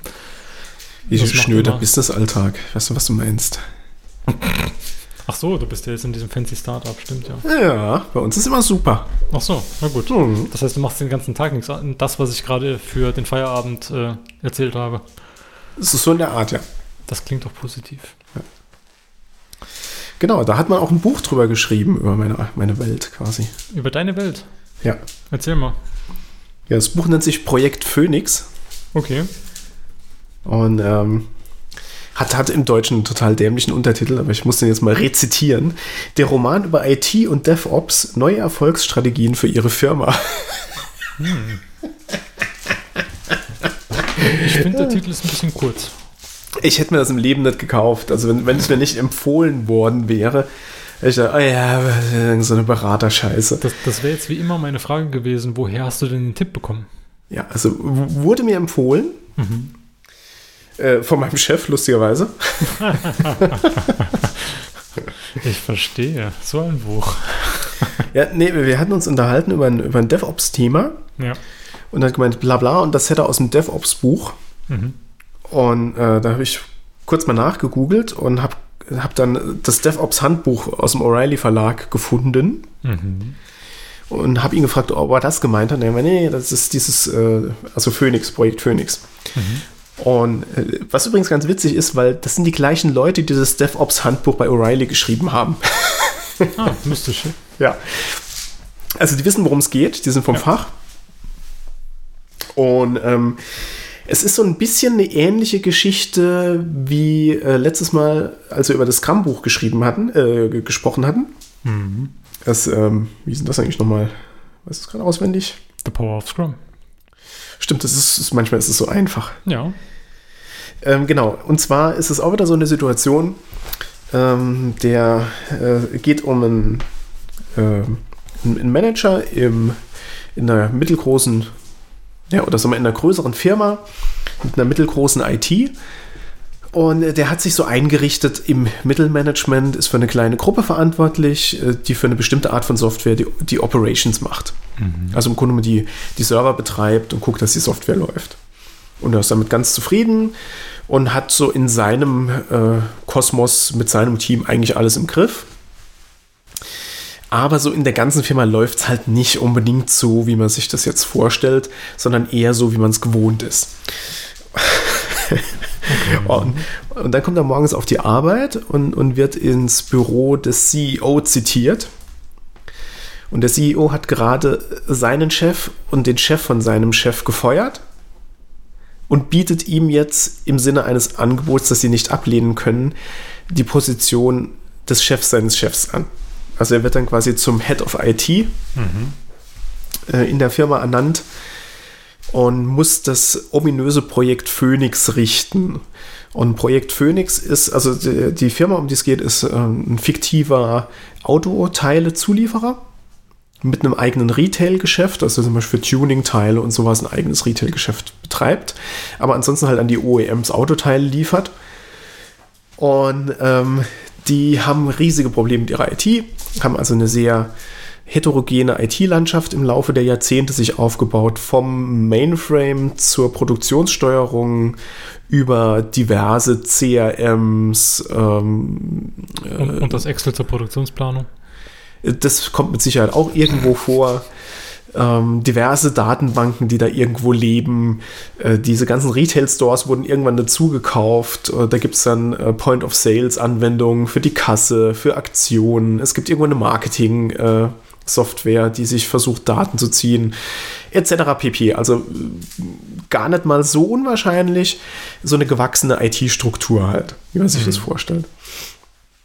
Und ähm, die fallen immer weiter hinter der Konkurrenz zurück, die es eben geschafft hat, relativ schnell aufs Marktgeschehen zu re reagieren, weil die sind halt ein Hersteller und ihre Konkurrenz sind aufgrund von dieser Retail-Sparte dann so, so Retailer. Also bei uns wäre das zum Beispiel ATU oder sowas. Und, und die haben halt optimierte Prozesse jetzt auf das Verkaufen von Zeugs und Aktionen und sowas. Und das ist alles eine, Nummer komplexer, wenn du selbst auch noch produzierst. Und äh, das Projekt Phoenix soll es jetzt richten, wie das dann oft so ist. Ja? Also ein riesen IT-Projekt, das Retail und Manufact Manufacturing zusammenbringen soll und die Supply Chain. Und äh, das dann irgendwie seit zweieinhalb Jahren entwickelt wird und jetzt endlich live gehen soll. Ja. Also, man kennt das, Big Bang. Mhm, Alles auf- Wasserfall. Genau, Wasserfall, alles auch einmal live setzen.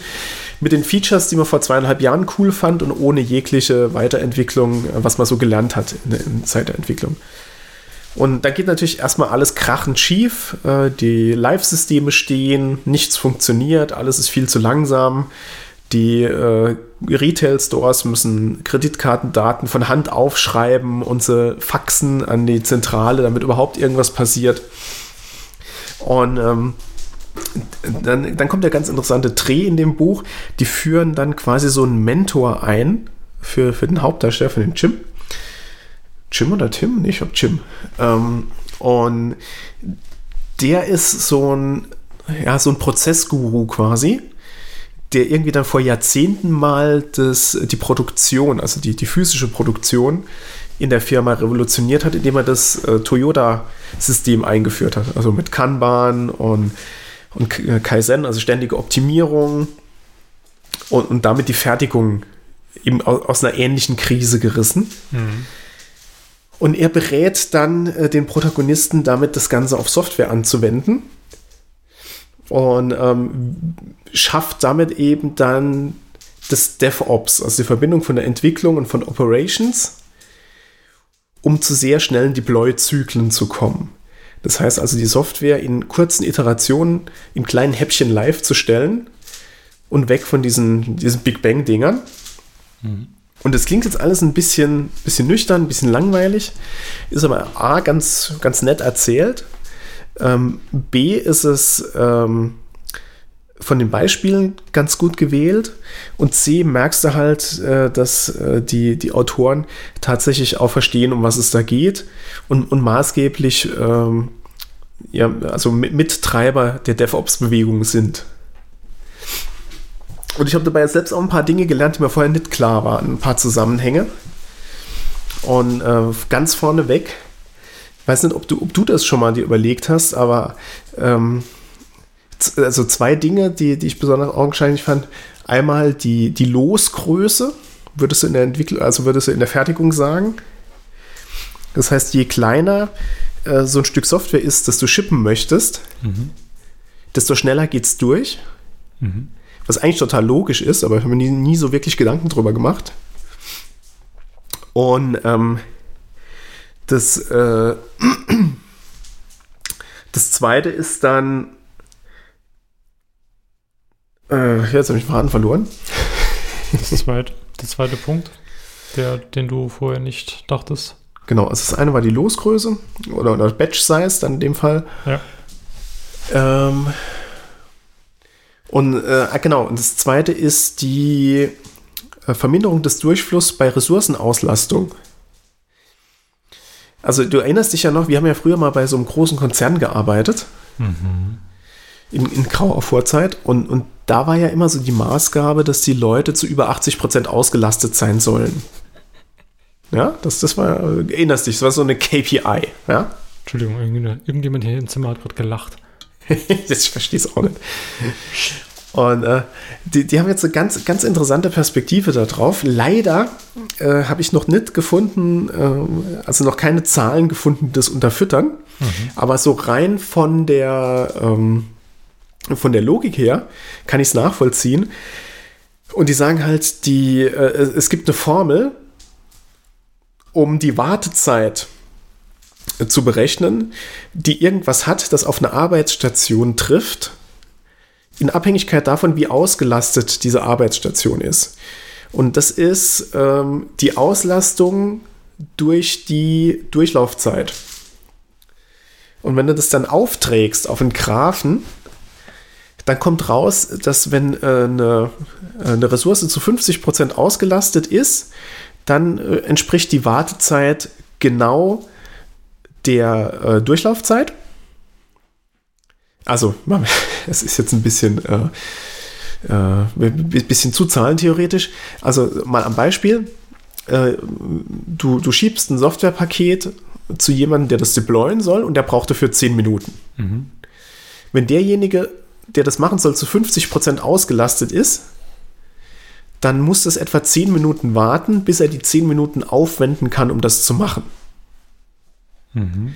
Das ist aber eine exponentielle Kurve, weil das ja ähm, die Durchlaufzeit durch die Wartezeit, äh, durch die Auslastungszeit ist.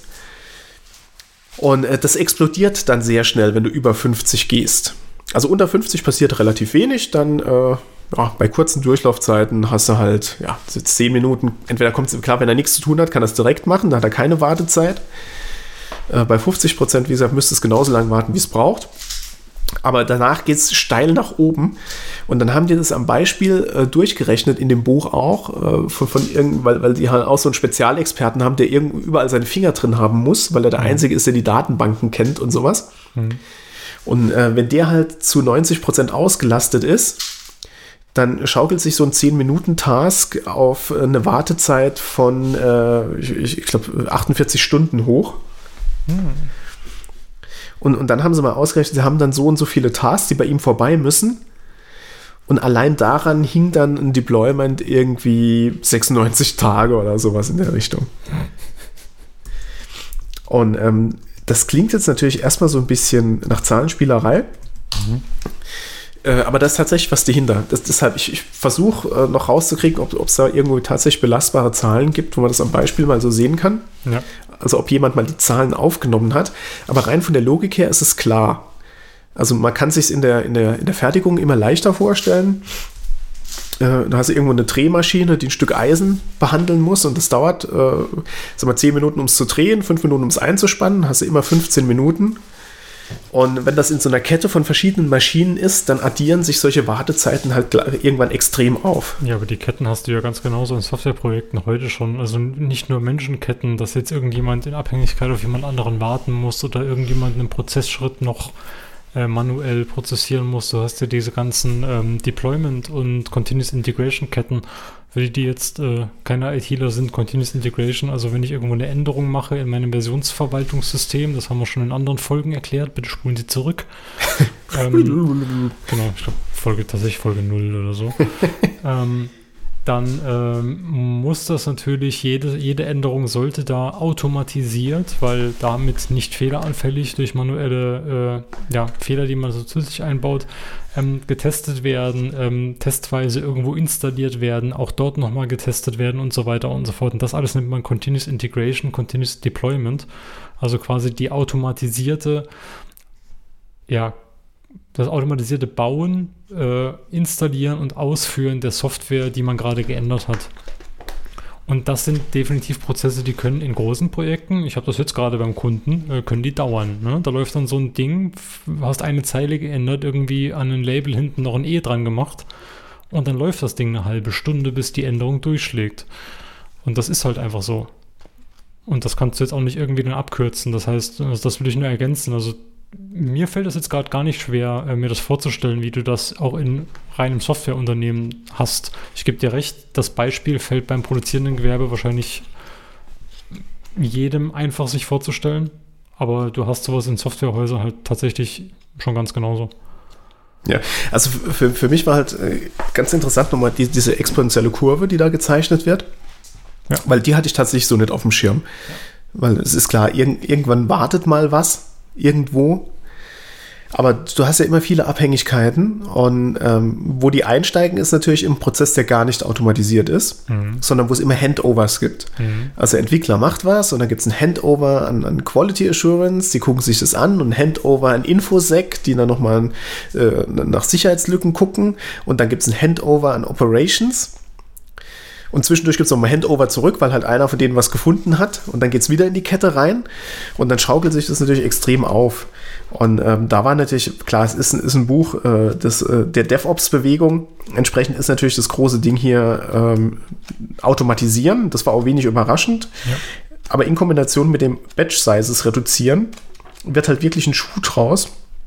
Und das hatte ich bisher gar nicht so auf dem Schirm. Das fand ich dann doch schon sehr faszinierend. Ja, klingt auf jeden Fall lesenswert. Dann gucke ich da mal rein, wenn ich mal irgendwann wieder Zeit finde, ein Buch zu lesen, beziehungsweise den Kopf finde, ein Buch zu lesen. Das fällt mir momentan irgendwie ein bisschen schwer. Aber äh, ja, ich hätte mir es tatsächlich, also auch mit dem Titel und dem Cover, da ist so ein zerlegtes Auto drauf, hätte ich wahrscheinlich jetzt auch gedacht, hm, muss ich das lesen?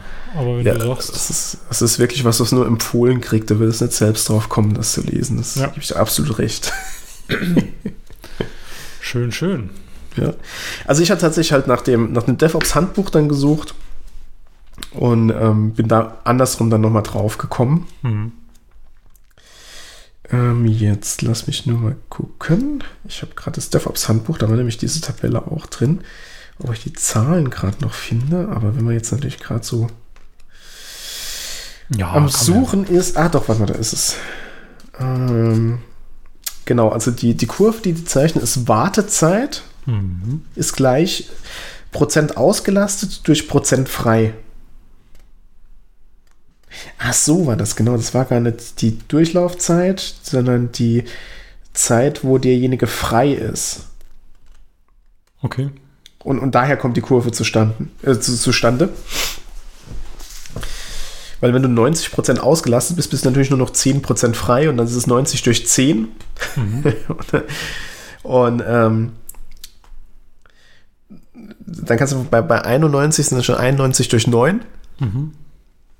Entspricht bei 99, 99 durch 1, da bist du schon fast bei unendlich. Ja, ja, die liebe Auslastung. Da fällt mir wieder dieses Video ein, was du mal auch in der Folge hier irgendwann in die Shownotes gepackt hast. Äh, der Unterschied zwischen beschäftigt und produktiv. Oh ja, ja, genau. Müsste man eigentlich auch nochmal verlinken. Aber ich glaube, auf das Video kommen auch tatsächlich alle drei Folgen. Ich erkenne ein Muster. Es ist einfach verdammt gut. genau, aber das Schau wollte ich mal noch empfehlen. Ja, vielen Dank.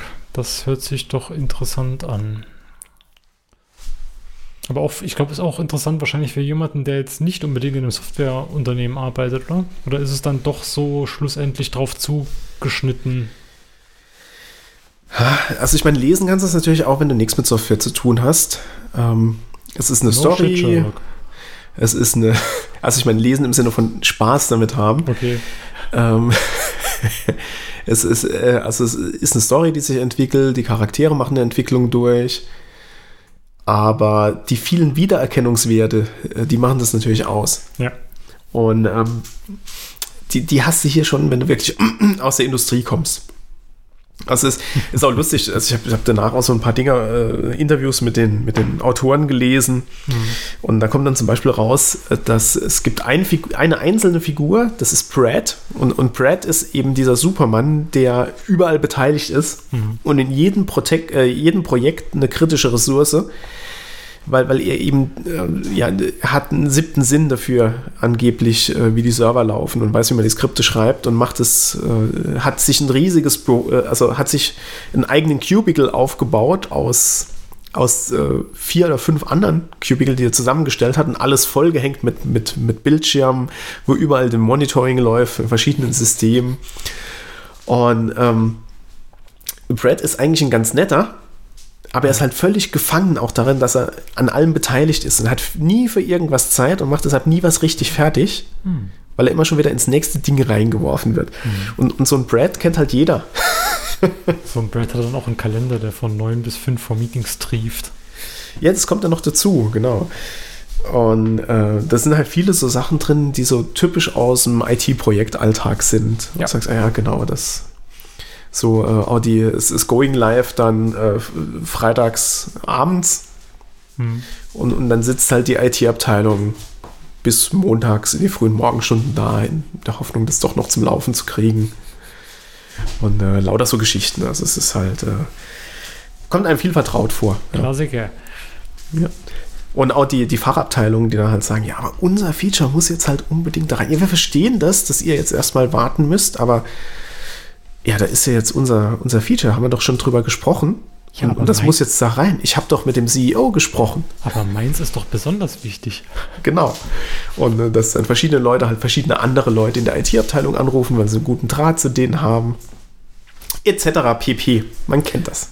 Ja, das sind dann immer so die äh, Momente, wenn man diese Erkenntnisse hat, wahrscheinlich auch am Ende dieses Buches, da fragt man sich, wie wir Stand heute überhaupt irgendeine Form von funktionierender Software haben. Aber hey, irgendwie hat es geklappt. Ja, ich setze ja funktionierend gerne Anführungszeichen in solchen Sätzen. Aber du weißt ja. Im Sozialismus in seinem Lauf halten weder Ochs noch Esel auf. Vorwärts Schön, immer, schön. rückwärts nimmer. Genau. Schön, schön. Ähm, auch den Link zu diesem Buche findet ihr in den Show Notes. Und dann dadurch, dass der Michael schon Anfang der Woche diesen Buchtipp in unsere Notes reingeschrieben hat, habe ich dann gedacht, jetzt muss ich mir auch noch irgendeinen so einen Kulturtipp aus den Fingern ziehen. Ich mir Ich muss jetzt so tun, als wäre ich ein Kulturmensch. plumpes Zeug reingezogen habe, wie zum Beispiel Staffel 6, Teil 2 von Vikings, gucke ich gerade. Das ist für abends das Hirn auszukriegen ganz gut. Da stirbt alle drei Minuten jemand. Auch mal unterhaltsam. Ähm, Oh, warte mal, dann, dann schmeiß ich auch noch gerade einen ein. Was man sich aber tatsächlich angucken kann, aber es ist, ist wieder nur für die Privilegierten unter uns. Äh, Apple TV Plus, ja, ähm, habe ich nicht mehr. For All of Mankind. Ist das wirklich gut? Es ist tatsächlich gut. Also ich hatte äh, vor Ewigkeiten mal die erste Hälfte der ersten Folge geguckt. Dachte dann, oh. und habe jetzt vor kurzem noch mal angefangen zu gucken, jetzt als die zweite Staffel angefangen hat. Und habe sie zusammen mit meiner Frau komplett durchgeschaut, soweit wie es im Moment geht. Also es kommt jetzt jeden Montag, glaube ich, eine neue Folge. Okay. Und es ist schon sehr gut. Also gerade wenn man so ein ganz kleines bisschen Space begeistert ist. Aber es, es geht halt damit los, dass ähm, die Russen vor den Amerikanern auf den Mond kommen. Also kurz bevor Apollo 11 landet, äh, landet die russische Mission und ähm, ist natürlich ein gigantischer Image-Schaden für die, für, also für, für die USA, auch für die NASA. Aber dadurch kommt ein ganz anderer Space Race dann nochmal äh, zum Tragen weil die sich dann natürlich gegenseitig versuchen zu übertrumpfen, wer dann als erster eine Mondstation hat und äh, wer als erster Richtung Mars unterwegs ist. Und äh, anhand dessen zeichnen die halt eine ganz andere alternative Geschichte. Ja. Und, und das ist schon cool. Und ähm, man muss sagen, die, die Serie äh, krankt so ein bisschen an zu viel äh, Gefühlsduselei und, und Beziehungsdrama. Aber dazwischen sind halt geniale Weltraumszenen von Leuten, die auf dem Mond rumlaufen. Cool. Genau. Also kann man sich angucken. Für alle, die Apple TV Plus haben. Nee, warte mal, TV Plus? TV, doch, heißt du, oder? Wie, wie ja, heißt du Apple mal? TV Plus, ja. Ja, TV Plus, ja. Da lief aber bei mir irgendwann dieses frei, kostenlos Jahr aus und jetzt äh, habe ich es halt nicht mehr. Ja, es läuft bei mir jetzt noch bis Juni, glaube ich. Hm. Und äh, danach muss ich echt mal überlegen, weil so richtig lohnt sich's nicht. Nö. Aber so ein paar Dinger sind halt schon geil. Also Mythic Quest und jetzt For All of Mankind. Hm. Äh, auf die Foundation-Serie warte ich halt. Das ist ja Asimov. Mhm. Verfilmung. Auch so ein Stoff, der als unverfilmbar gilt. Äh, Da bin ich auch mal gespannt, was sie da draus machen. Vielleicht gilt er hinterher immer noch als solcher. Ja, vielleicht. Und, und Dings war ja auch super, der, ähm, Quest. ja, das sowieso. Also, das ist, also da habe ich, hab ich jetzt vor kurzem mal nochmal geguckt, weil es einfach so gut ist. Ja. Achso, du meinst äh, Space, Space, äh, wie heißt's? Hm? Space Force, meintest du? Nee, das War war auf super. Netflix. Ah, es war auf Netflix, okay. Ja. Äh, oder Amazon? Nee, ich glaube Netflix. Ist ja wohl. Ähm, nee, nee, ähm, äh, der Ted Lasso. Ach so, ja, großartig. Ja. Da wird ja auch Also- definitiv eine zweite Staffel kommen, denke ich. Also die haben halt schon, die haben sau wenig, aber die haben schon einen Haufen Qualität drin, muss man, schon- muss man schon sagen. Ja. Ich habe damals, ja, als es angefangen hatte, habe ich hier, glaube ich, auch schon mal erzählt, ähm, habe ich Morning Show angefangen mit meiner Mhm. Frau. Dann sind wir irgendwann ausgestiegen, war langweilig. Und dann habe ich halt selbst noch Scene angefangen. Das war dieses, diese Geschichte, alle Menschen auf der Erde sind also ausgerottet Ah ja, bis auf ja. irgendwie 80.000 und die sind blind. Ja. Und dann kriegt so irgendwie so ein eingeborenen Dorf, kriegt da äh, zwei sehende Kinder und dann, ja, passieren Dinge. Blutige Dinge. Naja, war auch nicht so besonders.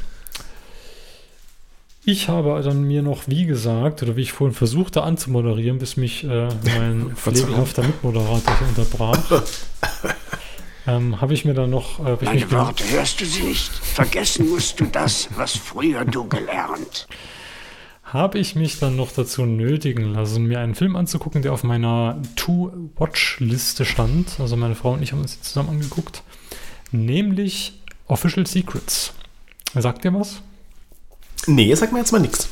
Ähm, das ist die Verfilmung von der GCHQ-Agentin Catherine Gunn, die im Jahr 2003 während der Irak-Invasion, Inva äh, Invasion, oh, Wortschöpfung, Wortschöpfung, Innovation. Abend. genau, das ist Auswirkung von deinem Buch. ähm, eine Memo geleakt hat, in der die äh, das CIA GCHQ zu illegalen Taten auffordert, im Prinzip, um eine, ich verrate jetzt auch nicht zu viel, das kriegt man relativ schnell mit, um eine Abstimmung in der, im UN-Sicherheitsrat zu beeinflussen. Äh, Was ist eigentlich nochmal GCHQ? GCHQ ist der äh, Nachrichtendienst der Briten. Ah, okay. Genau. GCHQ steht für Government Communications Headquarters. Hm. Genau. Was die im Prinzip machen, da sitzen ein Haufen Leute, äh, zumindest im Film, in Cubicles und hören Leute ab. Das ist äh, die Geschichte. Also im Prinzip das, was ähm, ja, unterstützend halt zu dem, was der MI5 und der MI6 tun in den USA. Äh, in den USA, in Großbritannien, genau. Irgendwo außerhalb der EU. Irgendwo außerhalb. in der Schweiz. Geheimdienst. Genau. Ähm, ist tatsächlich sehenswert, der Film. Äh, A, schauspielerisch. Ähm, die Hauptrolle wird gespielt, also Catherine Gunn wird gespielt von. Äh, boah, Mensch, Namen, Namen, Namen, Namen, Namen, Namen, Namen. Namen, Namen, Namen, Namen, Namen. Ist es relevant? Kira Knightley. Ja, schon Ah, relevant, okay. sie eine bekannte Schauspielerin ist. Und es spielen halt auch wirklich großartige Leute mit, wie Ralph Fiennes, den ich absolut abfeiere. Sagt ihr was? Wer? Ralph Fiennes? Nö, aber ich kenne ja auch keine Schauspieler, ich kenne nur Rollen. Ach so, verstehe. Ähm, Ralph Fiennes hat schon ganz, ganz viel äh, Trash-Kram auch gespielt, aber immer mal wieder auch ähm, ja, bemerkenswertes meiner Meinung nach. Also äh, definitiv ein sehr, sehr sehenswerter Schauspieler, der auch in so britischen Rollen irgendwie immer extrem auftrumpft. Gefällt mir sehr, sehr gut. Da haue ich auch mal den Link in die Shownotes zu dem guten Mann. Ähm, ja, also sehenswert schauspielerisch und auch sehenswert insofern, weil er ziemlich gut rüberkommt, äh, wie die Dame sich denn fühlt während der Zeit. Und das ist ja alles basierend auf wahren Ereignissen, also auch die Zeitreihe, die wird halt im Prinzip von ihrem eigenen Land äh, sehr, sehr lange Zeit äh, wie ein Schwerverbrecher behandelt. Und das Ende verrate ich jetzt nicht, das guckt ihr euch an. Und bevor ich das jetzt hier äh, spoiler, also sehr, sehr sehenswert, kann man sich durchaus mal angucken. Ist jetzt aber nichts, was irgendwie zu, äh, zu, ja, anspruchsvoll ist, um da jetzt sich wirklich Zeit dafür nehmen zu müssen. Also ist einfach äh, gut und bekömmlich erzählt. Ich gucke ja grundsätzlich alles auf Englisch oder wir gucken grundsätzlich alles auf Englisch. Da hatte ich tatsächlich an ein, zwei Stellen und hätte mir dann die Untertitel gewünscht. Ähm, also hatte ich dann Probleme. Ähm, aber wenn man sich dann nochmal anhört, dann geht es meistens ganz gut. Ähm, ja, also das nur als Warnung vorweg. Ansonsten ähm, einfach anschauen, lohnt sich. Michael, Okay. haben wir es? Tja, ich würde sagen. Jetzt ist der Punkt gekommen, wo es reicht. Ziemlich. Ich bin jetzt auch irgendwie heiser.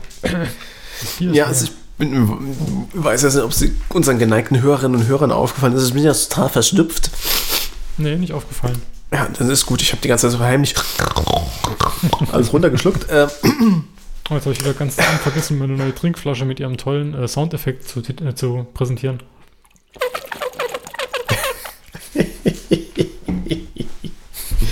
ja, es, es hat was Verlockendes.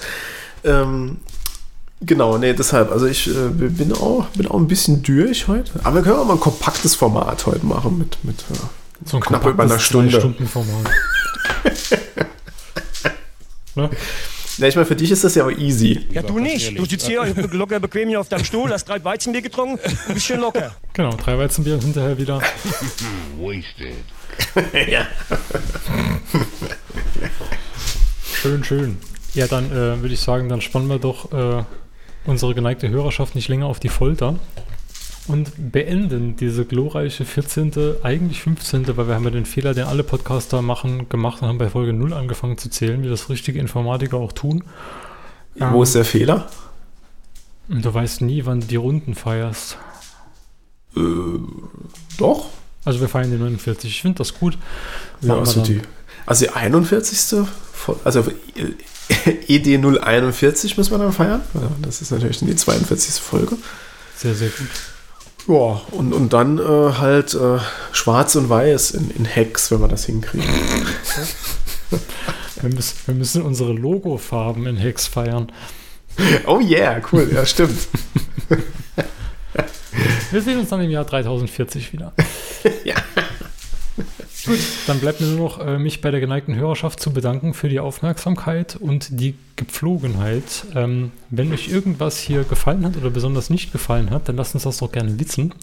Äh, es gibt da so ganz toll iTunes, da kann man Bewertungen schreiben und dann gibt es Twitter, da kann man uns auf entropisches erreichen und dann gibt es äh, entropisches-de, da kann man uns Kommentare schreiben. Sehr, sehr witzige Geschichte mit den Kommentaren, könnt ihr auch in den letzten Folgen hören. Ähm, und ansonsten kriegt er auch den Michael auf Twitter und mich genauso. Ja. Hast du noch was hinzuzufügen? Ja, ja. Es, es gibt da noch eine Sache, Nö.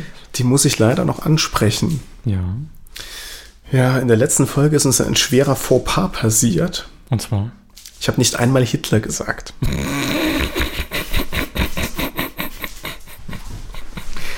das möchte ich jetzt hiermit äh, ein für alle Mal ausräumen und sag halt Hitler, ja. Wenn morgen Wien ein Rülpser tut, dann werden sie uns am Montag richtig kennenlernen. In diesem Sinne, liebe Freunde, in, um, außerhalb, über, unter und neben den Alpen, Gehabt bleibt uns wohl, gewogen. Lässt den Schnee. Genau. Vielen Dank, lieber Sven. Vielen Dank, lieber Michael und Rest in pieces. Bis zum nächsten Mal. Ciao, ciao. Ah!